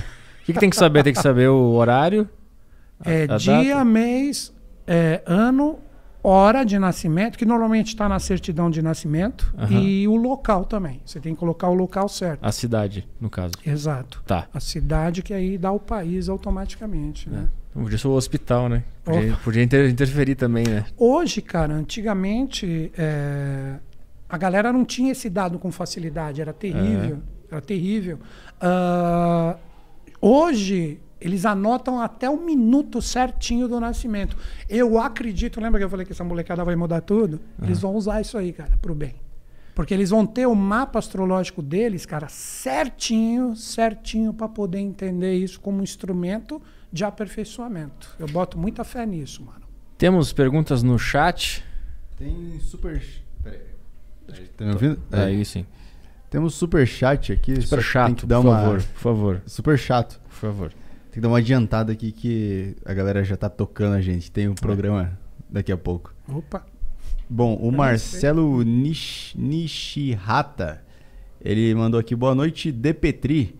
Pergunta a opinião dele sobre as leis hermet- herméticas, é isso? Do Caibalion. Caibalion. Se fala Kibalion, mas é Caibalion que se escreve, né? Isso tem vários vídeos no YouTube, inclusive no meu canal, né? Tem ali vários vídeos Ah, meus que eu falo desses sete princípios herméticos. Existe um livro que você pode baixar, fazer download gratuito na internet. Tem vários sites, porque é um livro pequenininho, né? Que ali você estuda esses sete princípios herméticos que o próprio nome já diz tudo, é o hermetismo. Uma coisa hermética é uma coisa fechada, é uma coisa que existe, que todos nós, de uma certa forma, estamos condicionados, e eles são sete. E esses sete princípios herméticos, eles regem a humanidade como um todo, que eu até conversei sobre pelo menos uns três hoje aqui com o Arthur. Nós conversamos sobre o princípio da vibração, lembra que eu falei que nada está parado? É um dos princípios herméticos, tudo vibra, nada está parado. O da correspondência, que agora se utiliza até a astrologia como exemplo. O que está em cima é igual e análogo ao que está embaixo. Causa, lei, efeito, gênero, tudo tem um princípio ativo, poderiam chamar masculino, outro feminino. Ou seja, os princípios herméticos, eles explicam todo o dinamismo da humanidade, independente de onde esteja, de qual experiência estiver passando, ah, ele explica todo o movimento da experiência nesse hermetismo que representa essas forças e essas leis naturais. Então isso é maravilhoso. Eu recomendaria para todos, né, se aprofundarem ou pelo menos ler esse livro, que é um livro extremamente pequenininho e gratuito na internet. Ele inclusive não tem nenhum um autor. Esse livro, o Kybalion, ou Caibalion, como se escreve, ele ele está escrito como os três iniciados, como se fossem três pessoas que colocaram, mas eles existem há muito tempo. Eles não são coisas ou assuntos criados e gerados agora.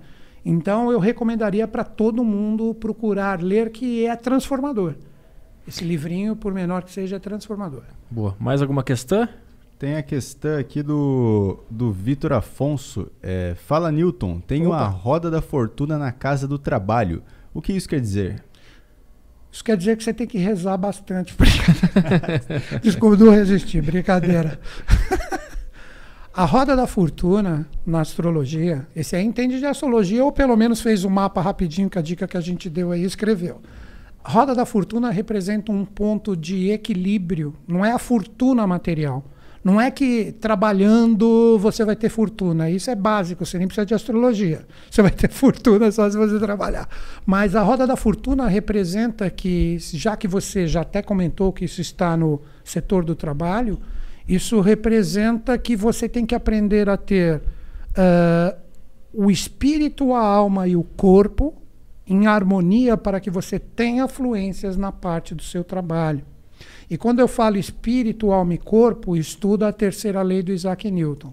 Causa, lei e efeito. Esses três propósitos têm que estar em harmonia, que a rota da fortuna representa esta sintonia. E com isso você terá uma possibilidade grande de ter aberturas no trabalho.